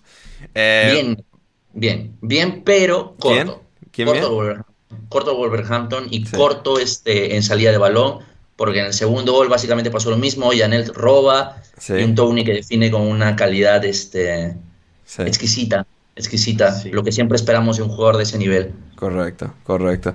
Eh, pues eso, eh, y quien tuvo un gran día fue Rodrigo Muniz, doblete para ganar al Bournemouth, dos goles como delantero centro titular del Fulham y em, a una marca que se sumó Bobby de Córdoba Reed, eh, marcando de hecho el primero de los tres goles, seguido por los dos de Rodrigo Muniz, Marcos Senesi marcó entre medias, pero buen día para, para el Fulham, Gonzalo, de, bueno, de, de Marco Silva, que a ver, sigue siendo un equipo con, severas limitaciones, pero capaz de sacar partidos adelante incluso contra bueno, equipos seguramente un tanto mejores como, como el Bournemouth y ahí, han sí. estado. Es que de hecho e, es una fecha con muchos resultados quizás un poco mentirosos si se quiere, porque eh, se pone arriba... Es sorprendentes en cierto modo, ¿no? Que gana el equipo que no te esperabas. A ver, en realidad es un partido relativamente entre los equipos parejos. Realmente hay dos puntos que los diferencian en, en, la tabla a ambos y que vienen de dinámicas relativamente positivas. Son equipos irregulares que tienen sus lagunas en ciertas posiciones, pero el Fulham supo pegar eh, cuando el Bournemouth falló. Hay un fallo muy eh, raro de, de Solanke. Eh, que casi arco vacío con un Leno completamente vencido, por ejemplo, y después de eso viene el, creo que justo después de eso viene el 2 a 0 de, Rodrigo Muniz. Eh, un Muniz que increíblemente me da lástima por, Armando Broya, porque se lesiona a Raúl Jiménez, está en Armando Broya, Marco Silva dice, bueno, por ahora no vamos a poner vamos a darle la oportunidad a Muniz, en la que ya veo que flaquee un par de partidos, lo metemos al bueno de Armando. Pero Muniz agarra y, compensa con este doblete del día de hoy. El delantero del Chelsea no puede tener más mala suerte en ese sentido y, insisto, un Fulham que, es increíble como Marco Silva, insisto, lo decimos casi todas las semanas, pero cómo eh, puede sacar el potencial eh, de estos jugadores, revivir carreras, incluso un Tom Kearney que cada vez que ascendió el Fulham a Premier brilló prácticamente por su ausencia, nunca fue importante en los equipos y cuando le tocó jugar mucho eh, fue un eslabón débil en la mayoría de casos, sobre todo por jugando como doble 5 por lo que te resta a nivel defensivo quizás, pero Marco Silva encontró la manera de, meterlo en el equipo, de sacar de una vez por todas a, Harrison Reed, que para algunas cuestiones te va a servir mucho como un jugador muy sacrificado, pero en todo lo que es referido a buen trato de la pelota no te va a aportar prácticamente nada. Y ahí Tom Kearney sí es, vital.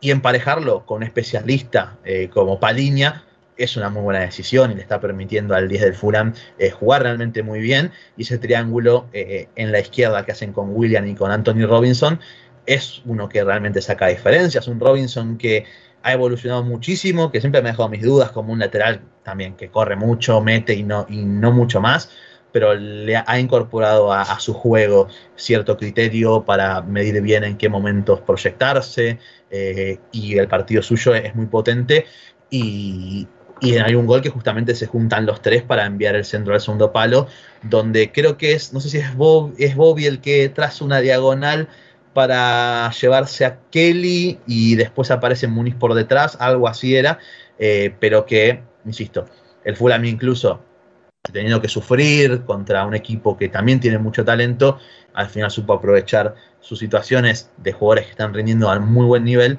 y llevarse los tres puntos. Hmm.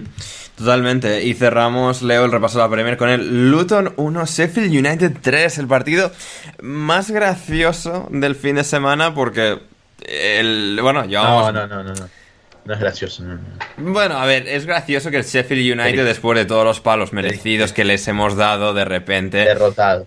Sea el equipo que, eh, bueno, el último equipo en eh, constatar que el récord del Derby County de 11 puntos en una sola temporada, eh, cosechados en la temporada 2007-2008 de la Premier League, nunca será batido.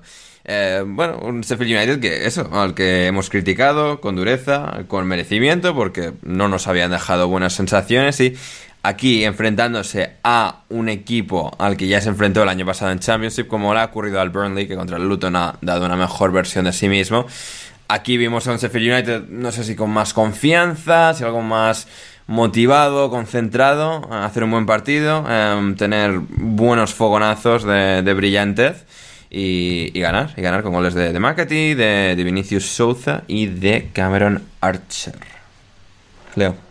Eso es todo, y eso es todo, Ander. O sea, no, no hay mucho más que decir. No, no, no, no, Hay que hablar de la injusticia de este partido, de cómo eh, los, los, muchachos de Rod Edwards se le alinearon los planetas, le salió todo absolutamente mal.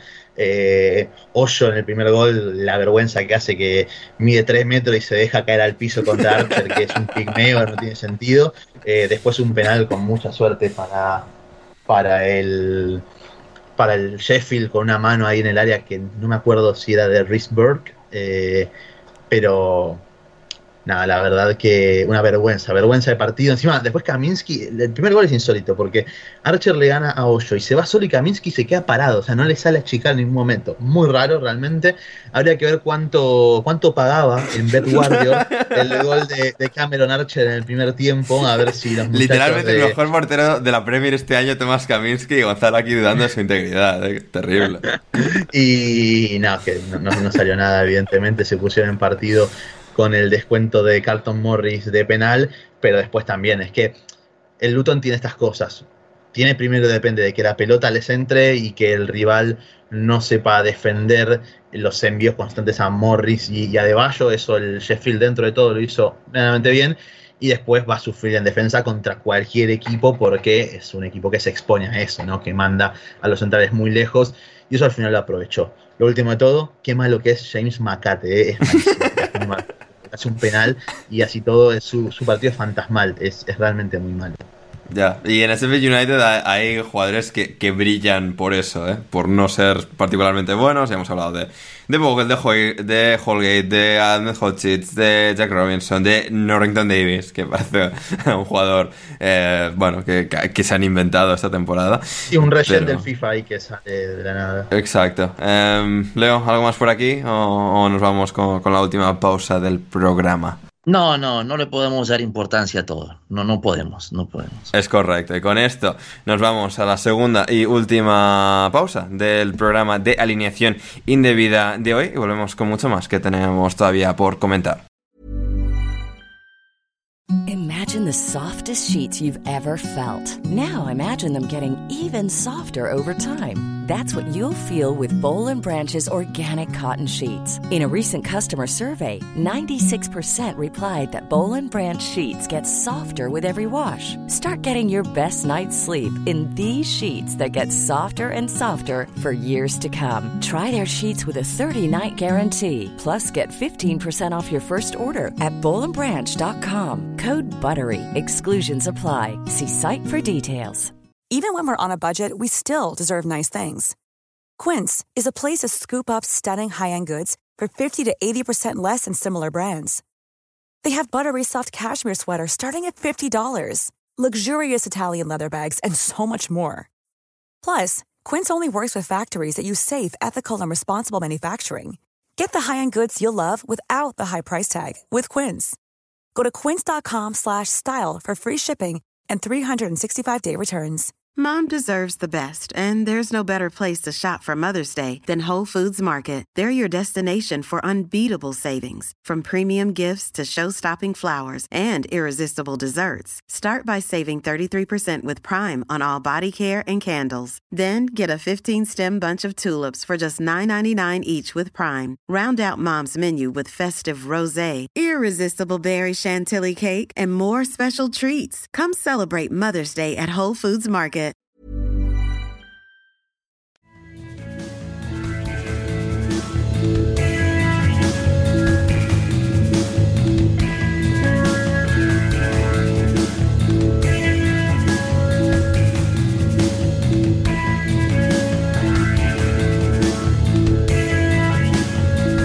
Estamos de vuelta en alineación indebida para comentar, bueno, cómo ha transcurrido el fin de semana en Championship, que la semana pasada no nos dio tiempo a comentarlo en absoluto, entre los mil temas, la Copa África que tuvimos que comentar y, demás, pero, pero este fin de semana sí, hemos tenido Championship, em, estamos viendo al Ipswich caerse de esos puestos de ascenso directo para tener ya a los tres, tres primeros clasificados, los tres equipos que descendieron el año pasado, con sus pagos para caídas, con sus plantillas claramente superiores que a veces las comparas y bueno, piensas que no va a ser tanto, pero ves un poco los resultados constatados en la clasificación y es que el Leeds le saca 3 al Ipswich, que es la gran anomalía, pero de porque el Ipswich, y te puedo decir que no, el Ipswich ni siquiera estaba en Championship el año que viene, aprovechando un poco su momentum, su inercia de haber ascendido desde, desde tercera, pero claro, es que el Leeds, que es tercero, le saca 14 puntos al quinto, que es el West Brom, ha jugado un partido más el Leeds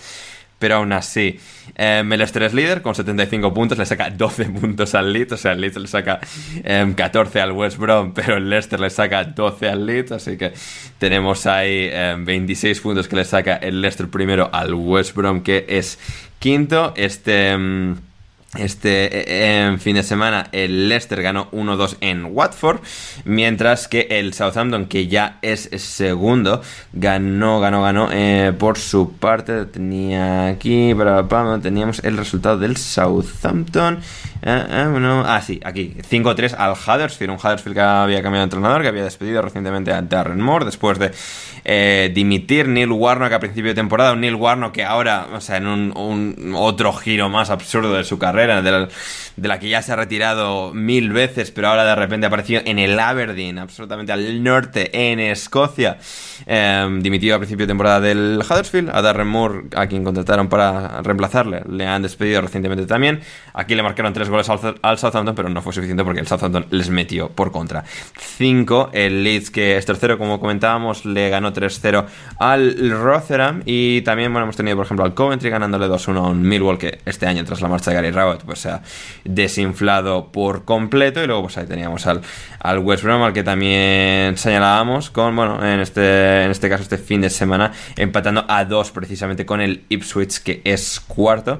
Un Ipswich que lleva una racha reciente más floja, veremos si pueden repuntar o no, pero bueno, ya, ya está por detrás de los tres recién descendidos, como comentamos. El eh, Coventry completa sexto el playoff. Gonzalo.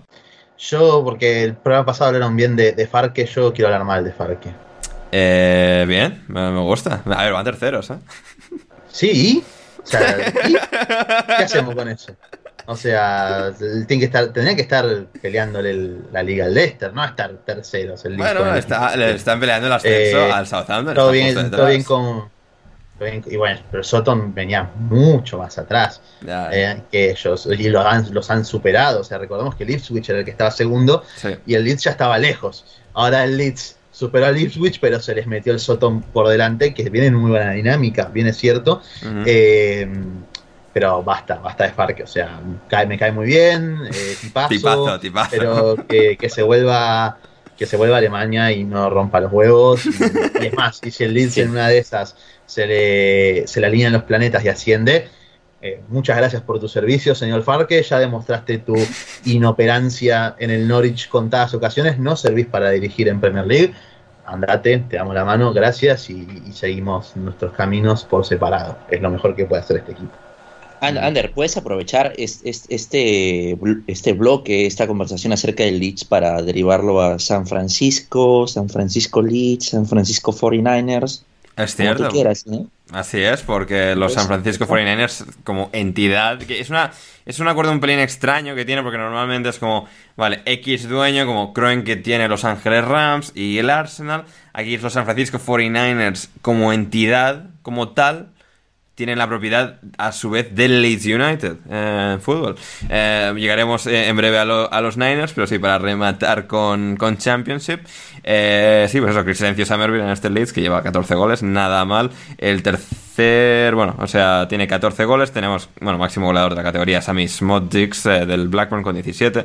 Tenemos a Morgan Whittaker por ahí en el, en el Plymouth con, con 16. A, Jack Clark en el Sunderland, ex canterano del Leeds con 14. También a Adam Armstrong en el Southampton con, con 15. Pero eso, los seis primeros de, de Championship, lo, lo, que decíamos. Teníamos al, al, al Leicester, al Southampton, al Leeds, al Ipswich, al West Brom, al Coventry. Y luego ya el Sunderland es el primero de los que están fuera del playoff con 47, empatado a puntos con el Coventry, el Hull con 45, Norwich con 45 también, 45 el Preston y por abajo tenemos eh, a dos puntos de la salvación el Keeper con 29, la salvación la marca el Huddersfield con 31. El Stoke nunca va a salir de ese purgatorio eterno que tiene 32 puntos al mismo, 3 por encima del descenso, no creo que baje, pero ahí se van a quedar encallados en Championship. Eh, 26 el Sheffield Wednesday, 19 el Rotherham y solo comentar también en las divisiones inferiores brevemente el milagro que está obrando el entrenador español Rubén Sellés con un Reading que está faltando a pagos, que está teniendo un montón de problemas económicos de un dueño que no está queriendo hacerse cargo eh, como tal del cuidado del club en el día a día. Y aún así, eh, Rubén Sellés, que empezó por la temporada muy mal, teniendo que deshacerse de muchos jugadores a los que no podían pagar, a los que no podían renovar, y ahora mismo están ya fuera del descenso en League One, 3 puntos por encima, con 34 puntos y 3 puestos por encima. Eh, que el descenso lo marca el Port Vale, pero verdaderamente brillante lo que bueno está haciendo el, técnico español que el año pasado estuvo precisamente en el Southampton y que este año se ha convertido en absoluto ídolo de la afición en Reading y Ander, Ander. Dígame, dígame. En esta cuenta respaldamos sí. cualquier cosa que le vaya bien a el Reading, sí. el Wigan, el Stoke City y el Sunderland. Y este año vamos a estar ahí aupando al Sunderland a ver si por fin regresa ese equipo que hace unos años a mí me parecía una mierda, pero creo que ya es necesario volverlos a ver en la Premier League. Sunderland sí. y Stoke City principalmente. Eh, sí, esto es porque son los equipos a los, que tú, a los, que tú, te encontraste cuando empezaste a ver la Premier y les tienes como un cariño acentuado. Bueno, el, bueno, el Stoke City siempre me ha parecido a mí una mierda, es decir, pero... sí, no, yo no estoy de acuerdo con, con Leo. Que vuelva el, el, Sunderland y nada más. El Reading también, que el Wigan si desaparece no me molesta. Eh, no, pero el Wigan entre los cuatro fue, fue, de los más destacables en su momento, ¿se acuerdan? Bueno, que... el único que ganó un título de los cuatro, ¿no? Durante esos años. Pero... Y toda esa cosa, sí. Que vuelva, que vuelva el Hull, estaría bueno. sí. También. El Hull, que es un. que por parte para. trajo buenos jugadores para, hmm. para el cierre. Trajo a Carvalho, a, a Zarouri. A, a, mí lo que me aburre es que bajan, bajan los mismos, suben los mismos, es como que no. Yeah. Ya, ya basta. Es que el, el, el dinero, Leo, que mueve montañas. Claro. Ese es el o sea, problema. Pero tarde de... temprano se acaba. ¿eh? O sea, por ejemplo, mira el West Brom, mira el Norwich, que antes era de subir, bajar, subir, bajar y ya ni lo huelen. Bueno. Ya, bueno, a ver, pero esta- al- a ver, olerlo lo huelen, son los siguientes, pero ahí se van a quedar atascados, así que. Y el, el- el Watford también está bastante mal. Tampoco lo extrañamos al Watford No, realmente. no, no. Eh, el Birmingham sí me gustaría. Porque aparte les ganó una copa al Arsenal. Eso siempre es gracioso recordarlo, ¿no, Leo? Así es, Es verdad, es. es verdad, pero el Hull City también estuvo a nada de a nada de robarnos una FA Cup. Así De, no ser por, por Ramsey, también estaría dentro de mi lista negra. El, el- el Birmingham está bien que se quede donde está.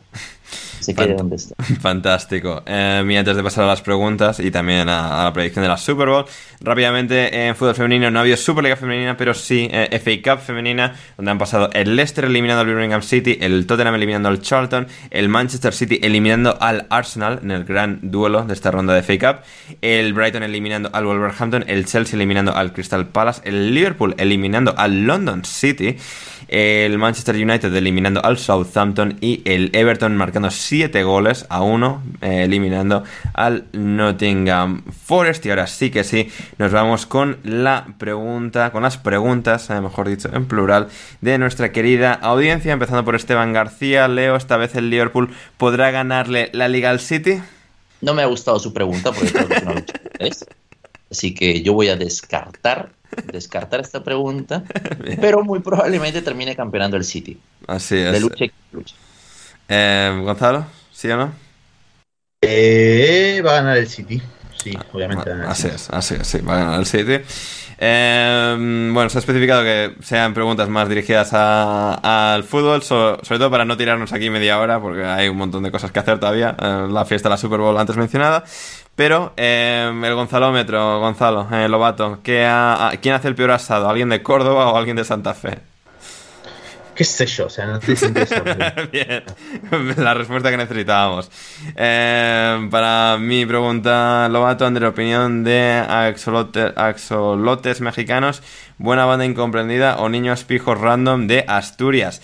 Eh, Lobato debería hacer estas preguntas cuando no estoy en Madrid, eh, tratando de ganar todo el tiempo posible y no teniendo ni el más la más mínima oportunidad para escuchar a esta gente, así que ya otro día sí eso. Em, para Gonzalo, eh, Héctor Crió, que top 5 de nuevas personas a las que odiar en 2024, de cualquier ámbito. Gonzalo, ¿tienes un top 5 de hate? Eh, lo haremos así rápido, no tengo, pero lo improvisamos. Eh, Manuel Adorni, Javier Milei, Mondino, Luis Novarecio y Jonathan Viale. Ah, ¿Alguien no argentino? Es que nos ha dado opciones no universales. Hay que replantear esto. Ander, yo te propongo a ti replantear esto, pero rapidísimo. ¿eh? Así es odio. A ver, a ver. Joe Biden. Joe Biden. Qué mierda. Joe Biden. Donald Trump. Eh... Dios mío. Dios mío. Bueno. Obviamente. Bueno. Ander que no quería editar. Ander que no quería editar el podcast. Sí, pone, un pip en. Sí, sí, ¿Eh? ahora vale. Sí, saco el, archivo de pip y lo pongo en un momento en lo que. antes de, ir a esto. Jürgen em, Klopp, Jürgen Klopp, Mikel Arteta. Ah, Guardiola. Guardiola y Arteta, sí, Arteta odioso mal. O Arteta eh, metió un corte, no sé quién, en el partido de Arsenal y entró a la cancha a dar la mano. Pero ¿qué es este pelotudo? ¿Qué que es el Cholo Simeone, idiota? ¿Sabes qué es lo que me da bronca más de Arteta? Que no pega con, con su cara ni, ni nada, ni la forma en la que habla, o sea, da cringe. Da realmente cringe. Eso es lo que me molesta. me da incomoda que sea tan, tan, tan cringe realmente. El chocas. El chocas. El, Jordi Wild. Jordi Wild. A ver, por, un lado estoy de acuerdo con vosotros, pero irónicamente, o sea, de forma totalmente irónica, no de forma seria, porque obviamente no. Pero de forma irónica tienen un componente gracioso. O sea. Eh, para, para, mí ya es hora. 2024 es el año que la, que la gente empiece a odiar a Ibai. Basta. También, eso, seguramente no esté mal, sí. A Ibai, que lo empiecen a odiar. Así y, a, y a Frank Guillén. Opinión personal de Gonzalo Carol, que, de la cual no se hace responsable, alineación indebida. Ya, que, ya que estamos en, en, época de Super Bowl, Katanovsky me cae muy bien, pero bájale, bájale, por favor. No, Katanovsky es insufrible. O sea, no sé si escucha este programa, que imagino que no, pero no le conozco personalmente. Juzgo solo por el timeline de Twitter. ¿A Mahomes se lo odia o se lo quiere? Eh, yo, eh, más querer que odiar, sí, sí, sí. yo... ¿A quién? ¿A quién? Patrick Mahomes. Ah, es que el Brittany Mahomes es un odio rotundo, pero Patrick mm, Mahomes es muy bueno. No, Britney no está. el, hermano, el hermano de Patrick Mahomes es insufrible también. Eso sí, ¿eh? eso sí, eso sí, eso sí, eso sí. Travis Kelsey es un, uno de los mejores jugadores que he visto yo, pero ya ya estoy cansado de, la Swift manía. Ya, ya, de, hecho te preguntaba, eh, Lobato, si minuto hater del de la Swifty Bowl y, Héctor, si quiénes son peores, los hinchas del Liverpool o las Swifties, preguntaba nuestro hermano Héctor Los hinchas del Liverpool son peores. Los hinchas del Liverpool con mucha diferencia, con exageradísima diferencia. Los hinchas del Liverpool son peores que, que, que los fans de BTS, que las fans de Taylor Swift, son peores. los hinchas de Liverpool deberían desaparecer directamente. Bien, ya, y con, eso, con ellos vamos a perder la mitad de la audiencia. Así que. que se juega una barbaridad, pero el mundo va a ser el doble de mejor. O sea, ¿qué más quieres? a ver, José Alcoba, hola chicos. En primer lugar, enhorabuena por el programa. Os quería preguntar, ¿qué cosa legalizaríais de vuestro país que fuera previamente ilegal? Saludos desde Nicaragua. Eh, asesinar a un político. Bueno, a esto no lo voy a meter pitido, venga. O sea, esto es sátira, gente. Tenemos programa de, de análisis, de actualidad y serio, pero también satírico y humorístico. Así que tranquilícense. Em, eh, a ver, Leo, no sé, en Perú, ¿qué? ¿Algo? ¿Los dos están familiarizados con, con la purga? Eh, no en términos técnicos, ¿no? Oh, ok, a ver, es, es, una película en la cual básicamente Ah, el contexto película, social sí. es, Sí. es este un día al año los derechos humanos son abolidos de alguna manera o exonerados. Entonces la gente puede hacer un montón de cosas. Y hay personas que, pues aparte de desaprovechar la oportunidad de poder romper todos los derechos humanos, deciden matar gente, ¿no? Entonces yo creo que una purga a nivel en Perú sería muy interesante. Mm, Muy interesante. Un Ahí araña, está. ¿eh? Ahí está. Un araña. Ahí está. Plan Rick and Morty. Si han visto Rick and Morty también tiene un episodio similar. Sí, una parodia, una parodia de eso. Ajá. Fan- Sí, sí. Fantástico. Fantástico. Así que. eh, eh, eh, em, ¿Qué más teníamos por aquí? Y a ver, a ver, a ver. Pam, pam. Ah, Nico, Argen Nico. ¿Qué tanto influyó Kai Havertz en la victoria del Arsenal, Gonzalo? Eh, en eh, bueno, eh, cortita y al pie. Eh, y del 1 al 10, si tuviera que puntaje, ah, un 6, 7, jugó bien Havertz, ¿no Leo? ¿Vos qué opinas? Sí, sí jugó bien, jugó bien, pero a nivel de importancia, si la pregunta es importancia para la victoria, es un 6-7. Pero jugó bien. Bien, bien, bien. Sí. Eh, por ahí pregunta Javier RR, ¿puede el Leicester aspirar a superar el récord de puntos del Reading en Championship? Efectivamente, que está en, creo que está en 104, 107, ahora no recuerdo exactamente. En todo caso, sí, el Leicester ahora mismo va, va a estar en, en esa terna. Que creo que... Gol de River, gente, para cerrar. Gol Ah. de River, Miguel Borja. Gol de River. River está jugando en una cancha auxiliar, literalmente. Lo surrealista del Leicester es que hay. le- leí el otro día que, que hay cierta fricción interna respecto al estilo de Enzo Maresca, que debe ser como el Guardiola de Championship, que viene de ser asistente de Guardiola a la Company el año pasado. Eh, y que hay como esta cosa de, Buah, estamos ganando un montón, pero el, el estilo de juego no nos termina de enamorar. Y no sé, hay que mantener un ojo puesto sobre el Leicester, a pesar de las incesantes victorias que están logrando. Eh, Gonzalo, ¿ganar una o dos copas salvaría a Pochettino en el Chelsea? ¿De cara al año que viene? Ganar una, yo me temo que con ganar una lo salve. realmente. Sí, seguramente. Eh, sí. Yo creo que ganar. El, ¿Qué pasa? A ver. ¿Cuál es el problema? Que el Chelsea no puede Eh, despedirle porque ya no cuadran las cuentas. No, no, eso no es lo de menos. Algo se me inventaron Bo- Bowley. Pero a lo que voy es.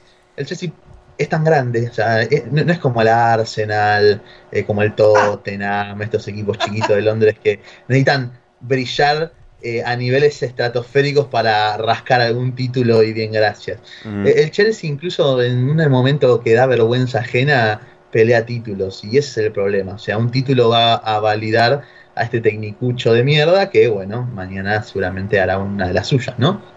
Pero Así bueno, es. Así es. Eh, Leo, ¿puede compaginar el Arsenal a la Champions con la pelea por el título en la Premier? Pues más les vale, más les vale. No sé, no, no creo, pues hoy, hoy hemos tenido múltiples bajas, múltiples bajas. Pero mira, Ander, si nos va medianamente bien en una de las dos, yo estoy contento. Hmm, Yo estoy contento. Me gusta, me Me da gusta. igual, No necesitamos compaginar. Eh, ¿Qué opinan del festejo de Douglas Luiz? Pregunta Fabricio Juárez. Hermoso, histórico. Es, es- es uno de los mejores festejos que he visto yo en mi puta vida. De verdad, es como que- muy bueno, una lástima que, bueno, el Que hayan perdido. fue, ¿no? Si, si vas a festejar así, gana el partido, hijo de puta, claro. Sí, Eh, sí, sí, pero, o sea, padre absoluto, ¿eh? O sea, gran, gran, gran, gran celebración. José Borré, eh, para todos, eh, aprovechando la celebración de Akram Afif, hablando de celebraciones en la Copa Asia, ¿os gustan los shows de magia o sois personas medianamente respetables? ¿Cómo, cómo, perdón? No escuché. A ver, Gonzalo, ¿te gustan los shows de magia o eres una, perso- una persona decente? No, soy una persona decente, obvio. ¿Leo? Es, que- es que yo no sé, Ander, yo, yo es que no te creo, porque tú eres americano y, y seguramente has visto shows espectaculares en Las Vegas No, o en no, no, no- he pisado Las Vegas en toda mi vida y efectivamente soy una persona medianamente respetable en este caso concreto. Sí, Y no total, güey, o sea, no eh, es algo que no tengo nada en contra, pero no tengo nada a favor de los shows de magia, no, no son para mí. Escúchame, deben Ah. haber shows de magia que son buenos, pero poniendo sí, sí, no, no, que, no, no, que, no te digo que no es, ni la, no es ni la calidad, o sea, sí, que puede haber shows mucho más espectaculares, mucho más brillantes, depurados, etcétera, no es algo que me atrae, incluso los muy, pero, muy hablando buenos. particularmente del caso de este jugador que supuestamente es como el Wonder Boy de, de, del fútbol catarí, que nosotros en el Mundial al menos no lo vimos, uh -huh. no lo vimos, esa es una celebración de vergüenza. esa es una celebración penosa. Esa es una celebración de un país uh -huh. que conoce el fútbol hace 30 años máximo. De verdad, es como que penosa, penosa. ¿Cómo vas a ponerte a hacer un truco de magia para celebrar en la final de la Copa de Asia, hermano? Quítate el polo, corre. Golpea a alguien, golpea al balderín, pero no hagas un puto truco de magia. ¿Quién mierda eres? Ay, ay, ay, ay, ay. Así que muy bien, ahí teníamos a eso, marmolazo para ti, Ander. ¿Crees que Shameless refleja, refleja bien la cultura de la ciudad de Chicago, los barrios, la gente, la vida en la ciudad? A ver, no he visto Shameless lo suficiente, he visto algún capítulo suelto, he visto mm, escenas sueltas. A ver, creo que refleja una cierta clase social, un cierto sector de la vida en Chicago. Chicago es una ciudad. Uy, eso suena a racismo, ¿eh? No, Dios no, mío. ni siquiera. No son gente. No, no, son gente blanca en este caso. No, no, es decir. Ah, ok, ok. No he visto Shameless, no sabía que existía. Pido no, perdón. No, no, sí, sí, sí, no, no, no. Que no, no es. O sea, son gente blanca, es decir. Pero esto, gente, lo que es, entre comillas, white trash, que creo que es un poco despectivo y un tanto ofensivo. O sea, también creo que lo, lo puedo considerar así, pero.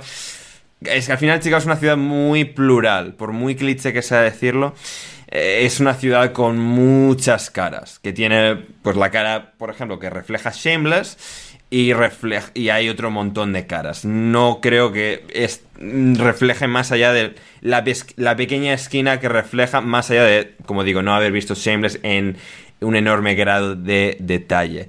Eh, a ver, a ver, a ver, ¿qué más? Ya vamos rematando con las últimas. Lander para Leo, me he pegado un mes en Perú y ni he comido paloma ni han destituido a la presidenta. Una agresión de nada en Ayacucho y una huelguecita sin muertos. Se están perdiendo las costumbres. Decepción absoluta.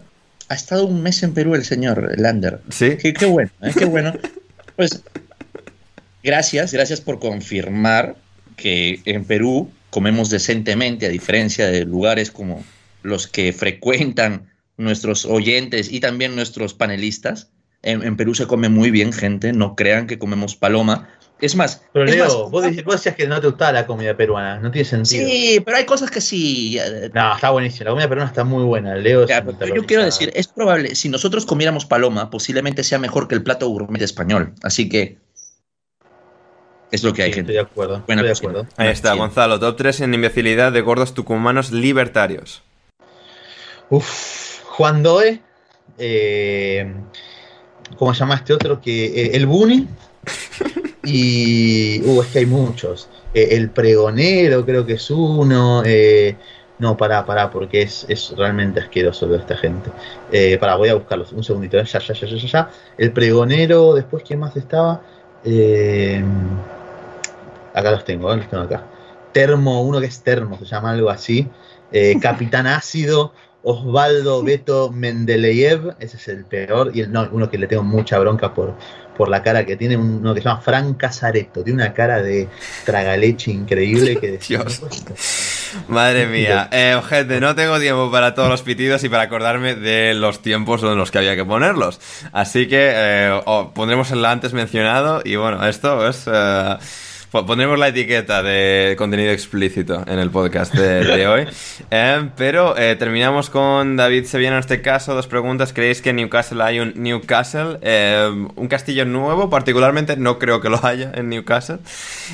¿Y quién ganará la Copa África y la Super Bowl? A ver, la, la final de la Copa África se está jugando en este instante. Llevamos media hora de partido entre, entre Costa de Marfil y Nigeria. Eh, en la final ya la, ya la comentaremos el miércoles porque... La gana Costa de Marfil, para mí. ¿eh? Sí, ¿no? Van 0-0, ¿verdad? Batacazo. Batacazo de Costa de Marfil, sí. Sí. Se los encima está jugando a leer de titular al fin. Así que. Tremendo. Así que, bien, o sea, Batacazo de Costa de Marfil gana Nigeria, dices. Eh, no, gana Costa de. de Ah, no, Marfil. vale, que eso, no, vale, gana Costa de Marfil, vale, sí, sí, sí, que me menciono Nigeria. ¿Y Leo? Ni puta idea. Supongo que Nigeria, por dar la contra. Yo voy a decir Nigeria también en este caso. Y, y la Super Bowl. La Super Bowl, que es en un rato. en unas horas, que cuando la gente ya esté escuchando esto ya se habrá jugado, dependiendo cuando salga. no sé, ya veremos, pero eh, la cosa es que esto lo estamos diciendo antes de que se juegue el partido. Eh, a ver, Leo, como experto en la materia. Experto no sé, pero yo creo que los San Francisco 49ers tienen una real posibilidad de vencer a los Chiefs y voy con ellos. Bien, eh, Gonzalo. Vamos con los Chiefs. Van a perder solamente, pero vamos con los Chiefs.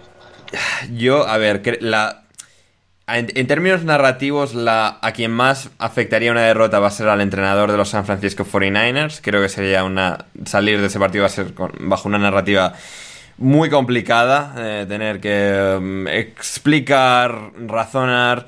Em, que es en este caso Kyle Shanahan, el entrenador de los Niners.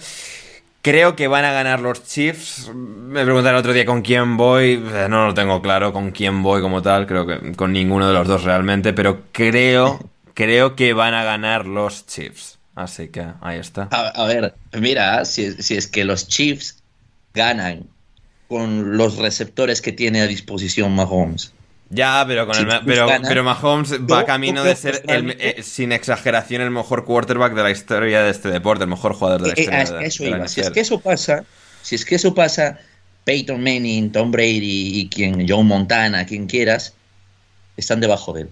De verdad, te lo juro. No, a ver, Brady se mantendrá por, delante durante años por el simple palmarés, pero por talento y tal. Si, si Mahomes consigue un poco lo de tener, esa cantidad de títulos, ganar a ese ritmo de, Brady, no ni siquiera como Jordan, que ganó 6 de 6, pero digamos, ganar 2 de cada 3 como Brady, pues um, ahí estará. Así que. Así que muy bien, eh, pues eso, con esto llegamos al final del programa de hoy. Seguida a Leo en arroba camus1306 en Twitter, a Gonzalo en arroba Gonzalo Carol29, a mí en arroba Anders Hoffman, al programa en arroba podcasting de suscribíos al Patreon si queréis más de nosotros este próximo jueves y, ya está, que vuelve la Champions y la estaremos comentando eh, en todo lujo de detalle. Eh, nada, si no tenéis nada más que comentar, Leo, Gonzalo, Leo, gracias. Gracias a ti, Ander. Qué pena, qué pena que ya se acabe la NFL, pero significa que ya está volviendo a la Fórmula 1 pronto, así que vamos a ver qué, qué hacemos. No sé hasta qué punto eso está bueno que vuelva a la Fórmula 1. Ha estado divertido el año, ¿eh? a partir de Fórmula 1 con Horner, con Hamilton. Sí, va a estar divertido, sí, hay que ver qué. es increíble, ¿eh? o sea, toda la atracción de la Fórmula 1 es lo que no es la competición. Lo que no pasa adentro, claro, es todo el y Está bien, y está bien, una carrera son dos horas, la semana dura todo lo demás, o sea, está bien. Eh, nada, agradecerles a todos nuevamente, como, como siempre. Me voy rápido que nada, aprovechando el calor que hace acá. Está jugando River, me chupo un huevo ganando 1-0 contra Riestra. Juega Argentina también ahora contra Brasil, o sea, es impresionante lo de esta gente. Te ponen un partido de River en simultáneo con el de Argentina-Brasil. No voy a ver ninguno de los dos probablemente porque me voy a la pileta, me estoy cagando el calor. Argentina-Brasil. Argentina-Brasil, ¿por qué? ¿En qué? Sub-23 sudamericano, panamericano, lo que sea, donde está Alexis Guanches reportando. Pero, ¿a quién mierda le importan los panamericanos sub-23? Porque eh, si Argentina, Argentina tiene que ganar para clasificar a los Juegos Olímpicos, Leo. Pero ¿a quién mierda le importa el fútbol en los Juegos Olímpicos? No, pero no, no, leíste que, que Mache dijo que, que, iba a llevar a Messi y a Di María a los Juegos Olímpicos. Por lo, eh, futbolero, futbolero que toma en serio los Juegos Olímpicos en el fútbol está mal, está mal. Bueno, dice, díselo a toda la nación de Uruguay. Me y con esto... huevo, me chupa un huevo la nación uruguaya. Muy bien, pero ahí sí, ahí me gusta. Y con esto no es la mejor de las notas, pero nos vamos por hoy. Muchísimas gracias a todos los que nos habéis escuchado. Muchas gracias a Iñaki San Román, que me ha, eh, de nuestro también podcast hermano Paquetes, que me ha permitido grabar eh, hoy desde su humilde morada eh, en Madrid el podcast de alineación indebida de hoy. Gracias a todos los que nos habéis escuchado. Y eso, eh, ya el sonido, mm, los problemas técnicos los hemos podido resolver después de unas semanas eh, complicadas con eso, así que todo debería estar bien. Y nada, yo he sido Ander Iturralde, Leonardo Silva, Gonzalo Carol. Como digo, una última vez espero que lo hayáis disfrutado, que hayáis pasado un buen rato y nos reencontramos el próximo jueves con mucho más aquí en Alineación Indebida. Y hasta entonces, pasadlo bien.